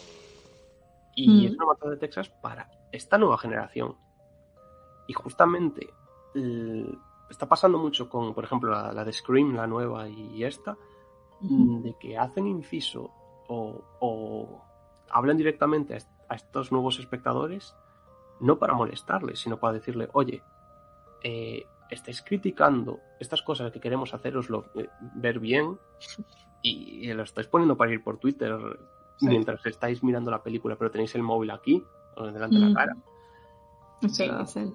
Y justamente esta peli funciona a ese nivel. Las víctimas son. no son que digas tú millennial, sino que es que son. la- somos nosotros. O sea, Sí. solo que llega un punto en el que no sabes distinguirte. A tal nivel de eso. La escena mm, famosa es el asesinato en la limusina streameado. Y es que Mm. funciona. Y, y justamente lo del primero que te decía, lo del tema de, de los eh, cara de cuero senil, eso está, eso es el trigger, o sea, es el punto de arranque de la película. Sí, que está. De hecho, Sí, me acuerdo. de hecho, la actriz que hace de la compañera de cara de cuero, Ujú. esa actriz es buenísima, es la señora que hace de bruja en Gretel y Hansel. No me acuerdo cómo se llama, pero es una. o sea, tiene Sí, es cara- conocida. Sale en Sonámbulos también, en la en Sonámbulos de Stephen King y algunas más, creo. Si tengo entendido. Claro, y es que ahí es donde ves cosas de que eso debió de ser lo primero que grabó, grabaron esos directores. O sea, eso que se quedó. Pero Lo bueno, único, vale, lo de siempre, lo de que siempre les pasa a estos serial killers o psycho killers en el cine, que es la fuerza sobrehumana, que es aquí estamos viendo a un sí. octogenario que dices, tú coges una motosierra y se carga a Tokiski y dices, madre mía, va, hasta a mí me es callar Halloween, con, con Halloween piedad". Kills lo mismo, eso es verdad. Pero, pero- bueno, Son disfrutables. Claro, yo, es que eso es una convención de la película. Llega un punto en el que dices tú, yo vengo aquí a pasarlo bien. Exacto, y ver muertes. Viendo, viendo muertes, va a ganar redundancia. Es que para eso son ese tipo de pelis, para eso. O sea, Scream sí que va un otro paso, pero realmente las de, para mí, ¿eh? al menos, las de Freddy Krueger sobre todo, que yo hago mucho inciso en Freddy Krueger si te has dado cuenta, porque es que me gustan mucho. Después eso las menciono. Pero es que es verdad, las de Freddy Krueger, Halloween, Viernes básicamente es ver un asesino matar gente, a ver cuál es la muerte más creativa, más sangrienta, te lo pasas bien. Claro. Ya está. Es que por eso mismo me molestaba, como la mala recepción de la nueva matanza de Texas. Yo aluciné también. Y por los personajes, también leí críticas que no estaban bien con... A ver. O sea, metiéndose con el físico de los personajes, decías tú, mm, vaya tontería me estás diciendo. Entiendo, entiendo cosas como, por ejemplo, que me hizo gracia que a mitad de la película yo me preguntase, pero esta, que era la protagonista, me decían que se dedicaba a, a, ser repostera o ser cocinera así de tal. Vale, que no tiene que estar la película cocinando, pero es que al final era como, ¿para qué me cuentas esto? Sí, eso sí. Y luego, y luego tenía cosas como, luego nos quejamos de que los personajes de estas películas mm, son unidimensionales eh, la protagonista realmente es la película, o sea, es la señora, la chavala que sobrevivió en un school shooting. Que vale que es verdad que al final está muy ahí de, de, excusa argumental como para darle un poquito más de dramatismo, pero que, es que realmente funciona porque es como ha salido una masacre, ha sobrevivido una masacre para entrar en otra. Sí. En la que sí que tiene que ser más. Que era la hermana de la prota, en teoría que parecía más prota, pero las dos más o menos son protagonistas en realidad. Pero yo creo que más que nada es por el tema de lo mismo. Eh, se metió Netflix, distribuye Netflix y Netflix ya es una figura, o sea, es como una imagen muy, eh, muy negativa. Muy negativa. Sí, Sobre todo porque yo ya lo comenté en mis opiniones de, me parece muy importante que la matanza de Texas esta esté justamente compartiendo catálogo con las pelis de Fear Street, que las pelis de Fear Street eh, las han aplaudido por ser fotocopias malas, pero a color, de, justamente las, los géneros que, quiere, a los que quiere adherirse. Y es que. Hay alguna que sí que me, La segunda sí que me gustó mucho. la primera floja. Ah, pues a mí la primera es la que más floja. La segunda la que más me gustó y la tercera está bien. Yo tengo ese problema porque Free Street me funciona la primera porque yo creo que ahí es donde las películas, todas esas películas funcionan a nivel de chuchería, como quien dice, mm. solamente es visual. Pero es la que más era coherente con todo, porque luego también eh, tiene el problema narrativo de meterse con, con ese, con ese trasfondo de los asesinos en serie que vuelven a lo largo de las eras, el potingue negro.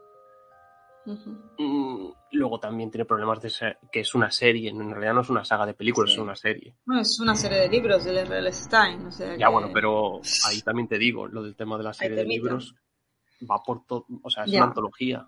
Lo del tema de que es continuo, esto de la bruja y tal, eh, y de hecho... Ya, es una libre, el, libre adaptación, que no me salía la palabra. Y de hecho la tercera película eh, me tiene el problema de que la o sea, se llama 1800 o 1666 y tal. Sí, 1600. Em, es la primera 40 minutos de la película. sí. Un problema, porque a mí me gustaba el rollete de la Taigon, de la marca de. O sea, la garra de Satán hecha para adolescentes, o sea, tenía su puntillo. sí, a mí esa parte también me gustó. Pero la que más disfruté fue la segunda porque la vi en un slasher puro a mí me, a mí me aburrió muchísimo, justamente por eso. A mí la primera me aburrió. en eso no coincidimos en esta. Es que la segunda es tan... Aparte ponen a la chavala, a la peor, al peor personaje y actriz de Stranger Things, de ah, protagonista. ¿No te gusta? ¿Para qué? Ah. No, no, no. Aparte, esa chavala ha elegido muy malos proyectos porque también salió en la pelista de Ellie de Netflix eligen muy, muy mal. O le eligen, porque no creo que sea una, no sea una actriz que diga, yo quiero ser el No, no. Pero bueno, mm, es eso. Yo decía que era muy válido esa, exactamente eso, de que compartiese ahí catálogo, pero a la vez mm, trabaja peor para eso. Bueno, también así la ve más gente, porque muchas veces... Bueno, eso es verdad. O sea, porque al final... decir, muy lo mismo, sí, lo mismo de siempre, porque la gente dice, no, es malísima y ponen malos ratios y Ujú. es la más visionada, porque yo me acuerdo que durante Exacto. dos semanas estaba número, no uno a lo mejor, pero... No, no, realidad creo que estuvo número uno en el ranking. O sea, Ujú. se vio. es que ese es el problema. Luego se estrena X, la nueva peli de Ty West, y como se como la sacaron en VOD en Estados Unidos hace dos semanas y aquí se estrena esta semana, pues la película se estrenó y es séptimo número en taquilla España. España. Así que se Mm. ve, pero ¿dónde? ya sabemos dónde. Pero bueno, seguimos con Sí. Screen, que Screen sí que. Screen sí que vamos a por ello a nivel de una, viste la nueva, ¿no? No, pues Te vas a puse- matar, no, pero... No, sé los spoilers, sé los spoilers porque me los he comido y porque los escuché en nuestros ¿Por qué amigos los eso? jinetes del apocalipsis. Pero ¿por qué te haces eso? Que esta película, o sea, Screen la nueva es para disfrutarla, porque luego había mucho mucha guasa porque decían, ¿por qué no la titularon Scream pero con la 5, o sea, con la E haciendo como un- el 5, ¿no? Mm. Y podrían haberlo hecho, porque esta película es una continuación, no es una recuela, no es tal. De hecho, lo que decía el tema de que Scream, mm, al, al principio, los primeros pelis de la saga, hacía como el discurso metanarrativo a su propio género, o sea, el slasher. Sí. Pero esta hace que el discurso metanarrativo vaya tanto a los espectadores, meten el tema del horror elevado, muy, muy bien, Lo he escuchado, sí. Y hacen incluso autopar no, autoparodia, no, sino como autocrítica a su propia saga. es que hablan directamente de las series, de la serie de Scream, la última temporada. Meten en la misma trama de una forma. Es increíble, es un- una locura. Porque esta película yo, yo la confiaba mucho, sobre todo porque eran los directores de Noche de Bodas, Read or Not. Esa sé. me gustó mucho. Sí, esa la he visto, me gustó mucho. Y Noche de Bodas me funcionaba muy bien al nivel de que conjugaba muy bien la comedia de terror, que no era una comedia puramente verbenera, sino que era sardónica. Y Scream debe ser eso. Solo Sí. que aquí eh, me, me- me vale porque es una película que notas que de verdad que quisieron ser honestos y homenajear a Wes Craven. Porque cuando la veas, coméntame. Sí, sí. Pero, pero yo iba confiando en que no, iba- no salió Samara Webbing, pero que iba a ir por ese tono de, de verdad eh, tirar por unos momentos de verbeneo, de salidas de comedia de terror, pero negrísimas. Y sigue teniendo su humor de Scream, pero eh, sigue siendo más en ese tono, el tono de Scream, de esa comedia, en la que, yo qué sé, por ejemplo, eso, en la primera película sale el actor que hace Shaggy en las pelis de Scooby-Doo, de la Sí. action, poniendo esas caras de pirado y tal, y Sí, tú que me río, pero a la vez en la propia película es el- lo que da cojones. También es más violenta, o sea, esta, la de Scream, la nueva, eh, tiene unos ramalazos de violencia gráfica, de esto de la sangre, los, las Mm. puñaladas se notan, que ya estaba en Scream 4, que es una película que redescubrí. Eh, yo Scream 4 es una ¿No película... la habías visto? No, sí, la vi en su día, que ese fue el problema. La vi en 2011, cuando tenemos ese problema con el slasher de que nos a los a las audiencias jóvenes, que era mi caso, nos Ujú. malacostumbraron porque no nos estaban dando lo que de verdad pedíamos todos. De, de eso, de yo quiero ver una, una nueva entrega de una saga de los años 80 o lo que sea, o en este caso de los 90, pero que funcione a día de hoy. Y con Scream 4 lo hizo, pues Craven lo hizo, pero justamente estábamos tan saturados que no lo vimos venir, porque Scream 4 eh, se adelantó al tema de los influencers.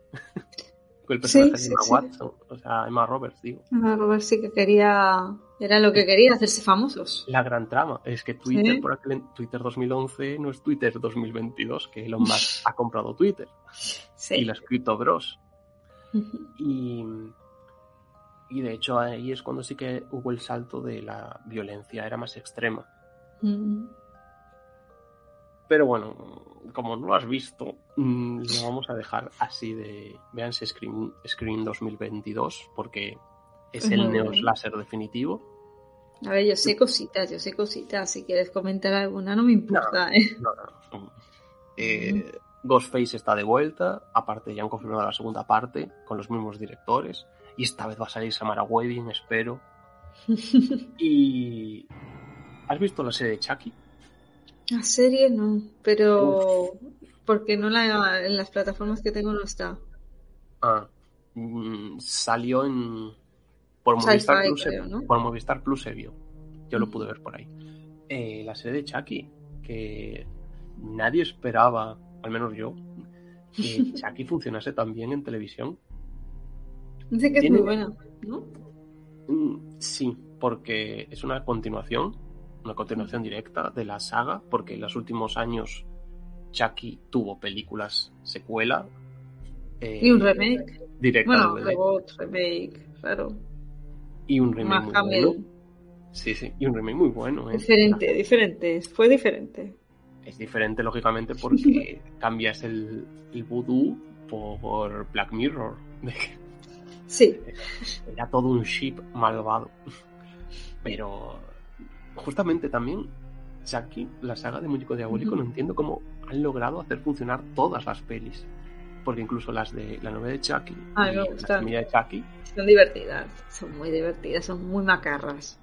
es que las hicieron funcionar todas. No entiendo cómo. Sí, pero si te fijas, la, de, la primera, en realidad, Muñeco Diabólico de comedia tenía poquillo. O sea, no. Es que la primera nos hicieron una perrada muy grande porque la película se titula Child's Play, juego de Sí. niños, y aquí nos vinieron un muñeco diabólico con todos sus huevos. Porque la primera, si te acuerdas, eh, existe el juego literal de que durante la mayor parte de la película piensas que Andy es quien está matando a la niñera Sí. y en realidad está como exteriorizando. Solo que luego lo los últimos 10 minutos. Ya ves que no. Y bueno, el spoiler, lo que tú, el título, todo el spoiler aquí en castellano, venga. Y claro, entonces, el humor, no hay mucho humor No. que sacar cuando estás haciendo que pensar al espectador que un niño es- está matando a gente a través de que pensar que su muñeco cobra vida y asesina. Luego ya la segunda sí que ahí vamos. Y la de la novia de Chucky y ya la semilla, es que son comedias, o sea, No, son comedias. A ver, son súper disfrutables. Chucky, en el puto momento en el que haces un remake de la novia de Frankenstein con Chucky y Tiffany y presentas a su novia, que es una redneck, eh, quiero decir. Pero justamente eh, te lo comentaba porque esa serie, la serie de Chucky, es secuela directa en todo. No hace. no omite nada, ni esas. Sí, las de la menciona a- al hijo, A la hija. El hija, sí. Que Sí, pasamos de 2005 a decir qué cojones es esto a, a que. Chucky sea más eh, a que Chucky sea más queer o al menos apoye más al colectivo que JK. Sí. Sí, sí, sí, además me duele, duele mucho. Porque no he visto la serie, pero ese trozo, por ejemplo, lo he leído. Lo he visto que lo decía. Sí, se su muy meme. Y, y- y está chulo eso, o sea, una inclusión súper buena.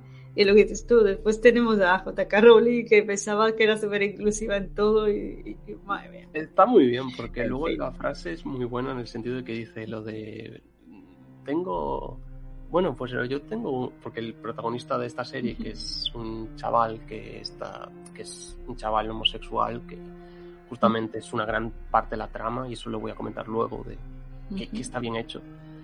eh, le dice, bueno, yo tengo un, un hijo, un hija, una hija, bueno, género fluido y no sé qué. Y claro, el chaval le dice, ¿no? Que como que se asombra y le dice, no soy un monstruo, Jake. Y es como, bueno. sí, bueno, es lo que habéis visto. Antes, 10 minutos antes, había, se había cargado a la niñera. ya está. Es lo, es lo bueno de ese personaje. Pero está muy bien esa serie, por eso mismo, es una continuación directa. Eh, Presenta a un cast de adolescentes, de, no adolescentes, sino preadolescentes, que ese es un problema muy grande en el sentido de que hacen que, esos, que son niños como de franja de 11, 13 años o 14. Ujú. Y les han puesto en unas situaciones de cara a la mitad de la temporada que digo yo, esto yo no lo estoy viendo en una serie ni de, no te digo euforia, pero que Dios. como ponen, no sé, hacen unos juegos muy raros. Pero creo que también es por jugar con la parodia y el cómico.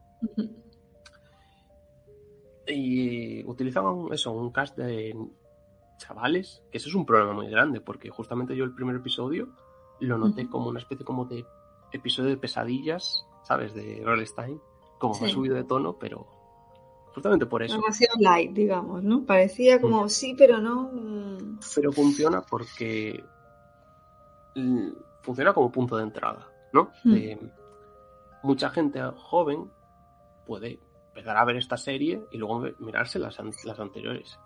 incluso gente que no sea joven, pero bueno, tiene también el seguro de que eh, Chucky le dobla la voz el actor y doblador original.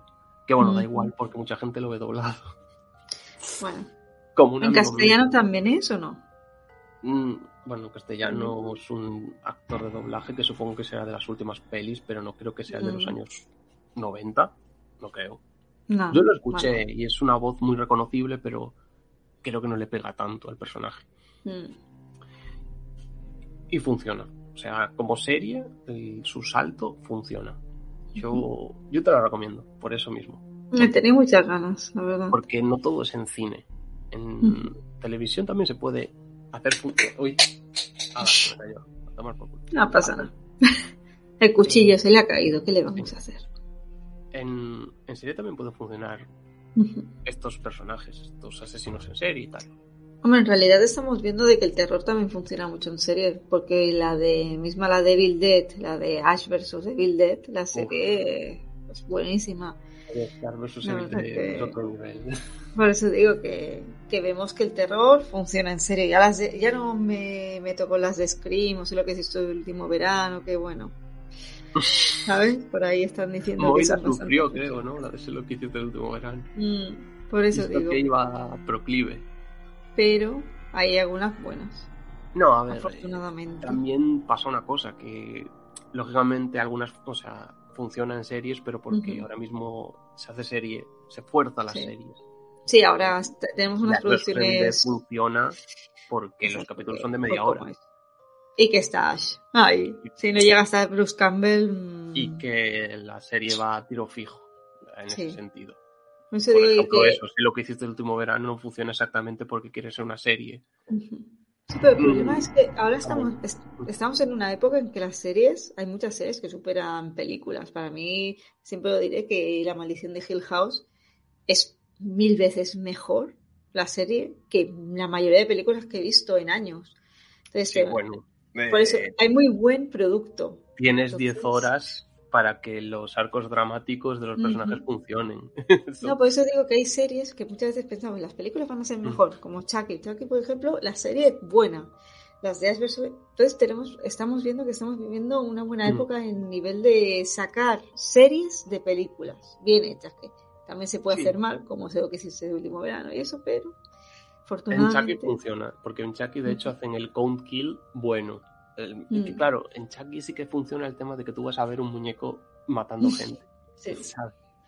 Y eso es una película, bueno, en una película mata a 11 personas, pero en una, bueno, a 11 o menos, pero en una serie tiene más margen o tiene más capacidad de que la muerte te importe. O... Sí, también. Sí que podemos, porque en realidad ya nos estamos quedando sin esas películas así revival, porque estamos en un punto en el que aún pueden salir más, no, pero las que hay son las que- Sí.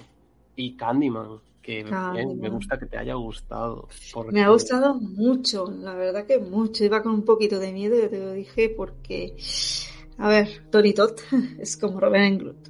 Y Candyman para mí es una de las mejores que he visto de, de, todas. La verdad que no la mejor porque luego te voy a hacer la pregunta de cuál es su el seco que es el favorito.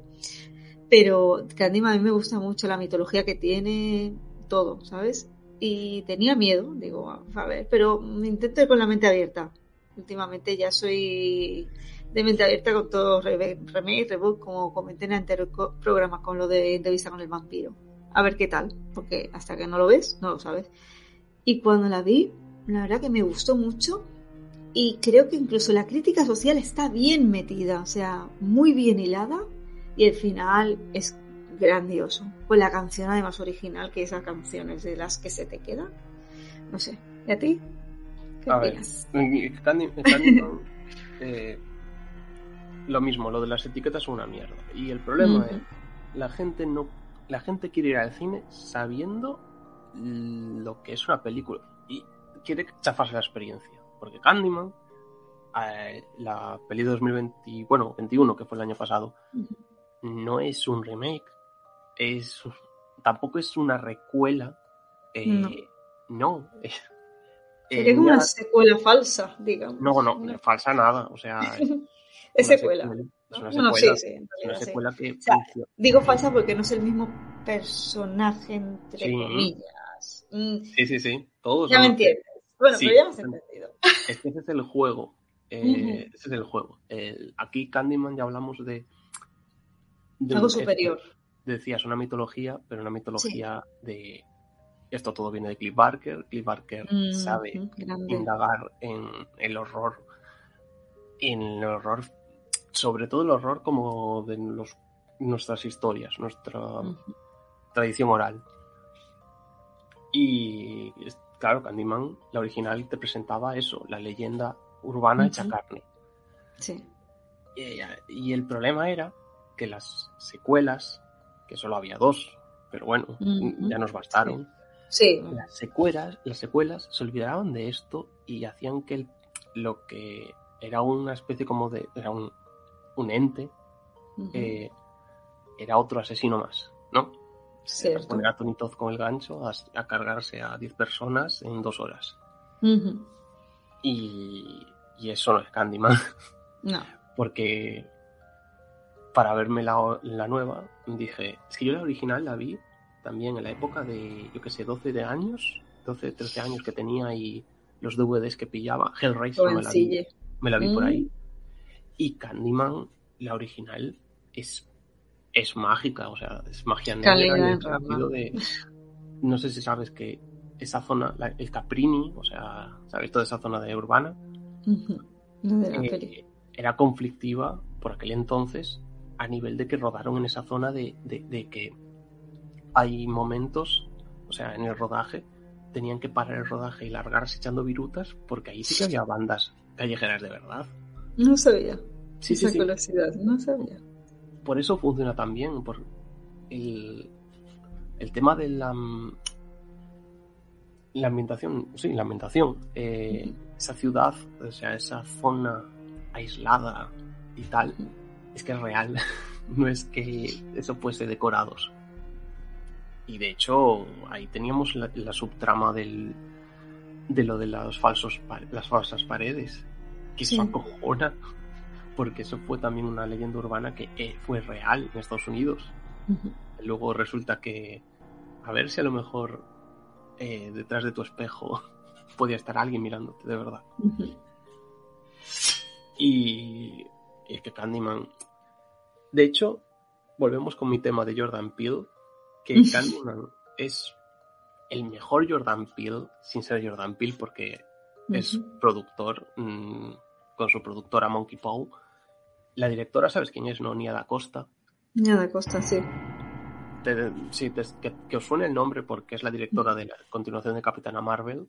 Mm, Porque mm. Marvel Studios, eh, cuando consigue los mejores directores, son directamente del cine de terror, como James Gunn o John Watts. Y Nia. Costa aquí hace un juego muy bueno con el tema de los espejos, por Sí, ejemplo. Y la cinematografía y sus planos son buenísimos. sí. Y lo que decías de la crítica social. Candyman, la original, mm, ya trataba eso exactamente. Sí. como decía, de, de- Sí, es lo que decías de que los remakes se perdían.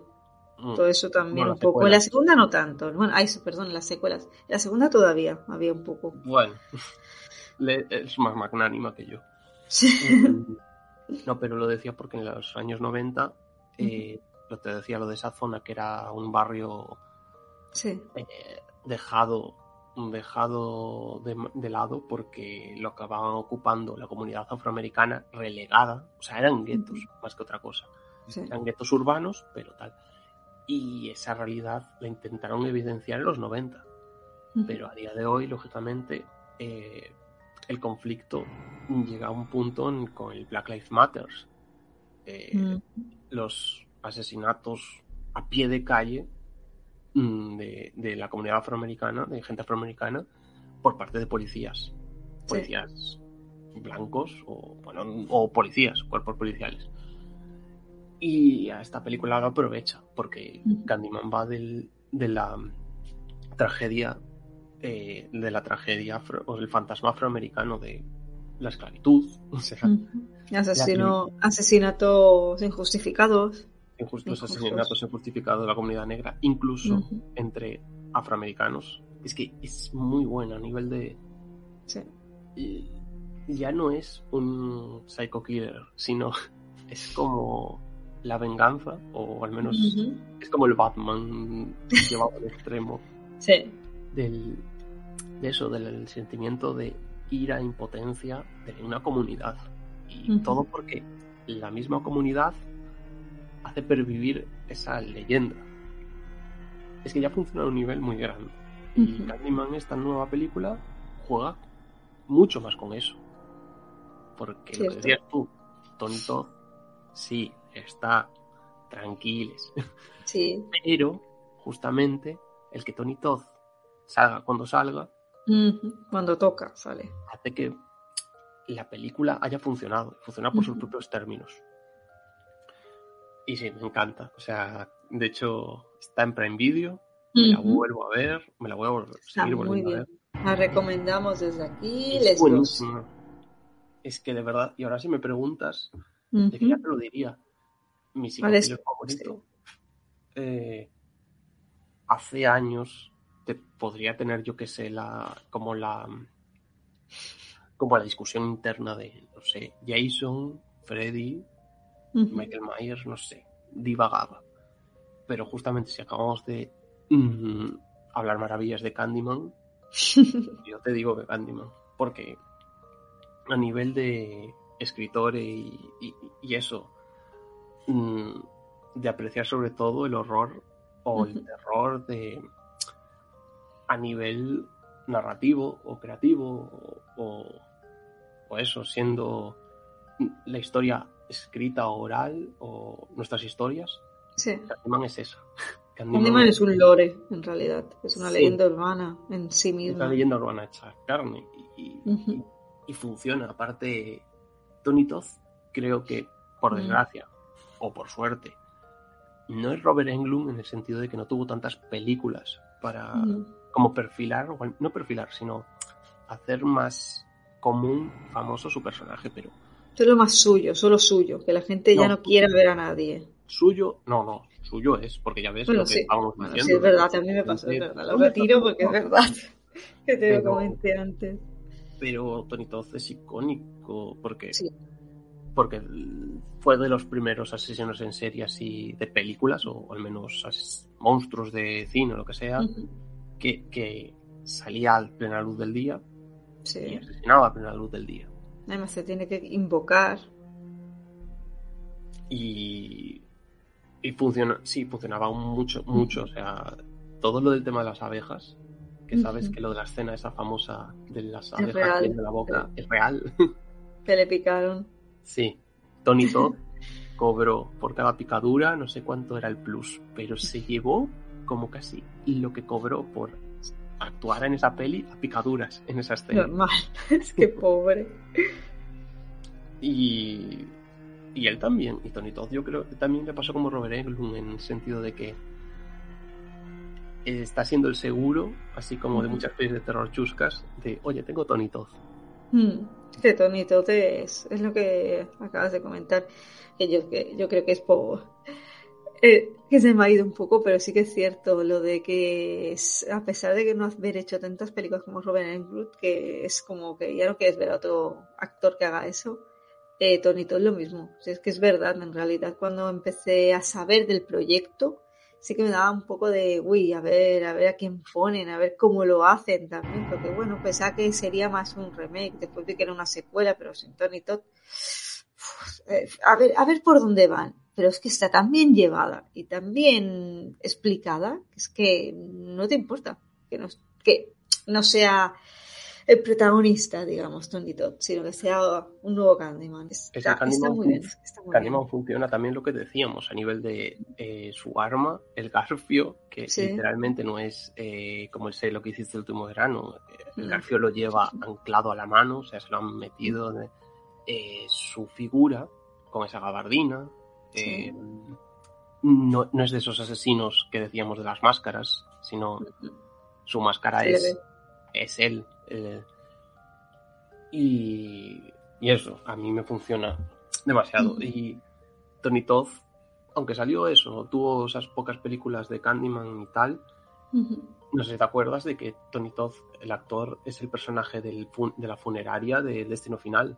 Es básicamente el representante de la muerte. me acuerdo, me acuerdo. Es más que nada por Candyman, porque mm. en Candyman hacían literalmente de de un muerto, o sea, un muerto viviente o, o representa la parca, podría ser la parca de, de, la comunidad afroamericana. Y yo te diría que es, porque al día de hoy, para mí, eh, me va, mm, te dirías, mi psico-killer favorito, eh, Candyman. ya está. Eh, a ti, ahora sorpréndeme. No, no creo que te sorprenda. a ver, el que me ha gustado de siempre ha sido Freddy Krueger. A mí es el que más me ha gustado. Sí que es cierto que hay, sobre todo en las últimas, es más autoparodia del personaje en muchos momentos, pero sí que me gusta mucho el humor que tiene. La verdad, las películas, mm, en la primera no tenía tanto, pero es muy icónica las escenas que hay. Después ya, pues en la segunda, la tercera, la de Guerreros del Sueño está, me gusta mucho. Y la siguiente sí que se parodia mucho, mete mucha más comedia, pero la verdad que me gusta y digamos lo de lo que hemos hablado antes de que es un demonio del sueño, van metiendo más que si la madre la violaron, no sé, cien mil maníacos, van metiendo un montón de, de cosas que dices, vale, aquí a ver quién la dice más grande, ¿sabes? Pero sí que me disfruto mucho, disfruto mucho viéndole asesinar. Pero mm, diría que Candyman a día de hoy también se está ganando estar ahí allí, ¿sabes? Ahora ya más con, digamos, que antaño te hubiera dicho Freddy Krueger. Ya está, o sea, sin dudar, pero ahora Candyman es que Candyman es Candyman. Y creo que el lore que ha creado ese personaje, el, es realidad, ese que es más siniestro, más místico, más mágico, digamos, porque hay que invocarle, mm, no sé, me gusta mucho, me gusta mucho. Ahora que Parker además tengo debilidad por ese autor, así que... Sí, es eso. Cuando te lo paras a replantear... Sí, es que es eso. Y al final no importa la cantidad, sino que, coño, me vale más una película como Candyman de este año, o la original, que Halloween. Cuando me lo paro a pensar, las últimas de la noche de Halloween se me está cayendo y mejoró que se me está cayendo. Pero una pena. Y... Yo siempre he querido más a Freddy, ves que a Jason o a Michael. A ver, lógicamente, yo tuve la, época en la que Jason Burgess era como que me pasaba como el monstruo de Frankenstein. Eh, empatizaba con él en el sentido de de que lo veías como eso, como un ser eh, que, la gente lo odiaba por cómo, era, cómo se veía físicamente o cómo era tal, y lo, no era un monstruo porque había nacido un monstruo, sino que lo habían convertido en un monstruo, ¿sabes? Hmm. Pero al final tú ves las pelis de Viernes 13 y, y no, no hay profundidad más allá de la que te montas tú hmm. viéndola, si empatizas a ese nivel y Viernes y Pesadilla en Street es, es una gozada. Todas. Sí. Eh, incluso las más chuscas. Son ah, buenas. Claro, incluso las más chuscas, si vas a ver a Freddy Krueger eh, haciendo sus perradas o diciendo sus cerdadas, eh, la original es, Es que muy buena. no me puedo creer a alguien que viese esa peli, o sea, no puedo imaginarme cómo debe de ser ver esa película en los años 80 Ujú. cuando la película va de que no estás seguro ni en tus pesadillas, o sea, el, el asesino ya no te persigue a ningún sitio de a pie de calle, sino tú te vas a dormir y, y puede que te maten los sueños. Es Sí. una locura. Y luego, bueno, ojo, cuidado, eh, la tercera de President Street es una peli de superhéroes. La de los guerreros del Sí. Esa me gusta mucho, ¿eh? Los De nuevos mutantes, la nueva la película de los nuevos mutantes es, es eh, los guerreros del sueño oficial en Marvel. Sí, sí, sí, yo también le vi bastante parecido.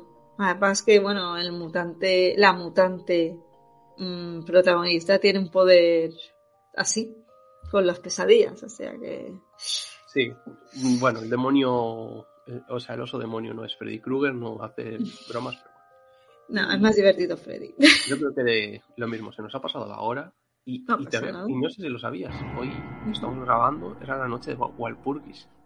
Mm, lo he leído, lo he leído. Se nos pasó a hacer una- un programa temático de brujas. Bueno, ya... A ver el, a ver el año que viene, se nos, se nos olvida. Pues nada, Y si no, ya haremos uno especial de brujas. yo creo que nos hemos dado una charleta que empezamos a hablar de un tema en específico y parece un tema en específico muy específico y no. No. no, no sé, como segundo programa no seguimos cumpliendo horarios porque grabar de noche es muy malo.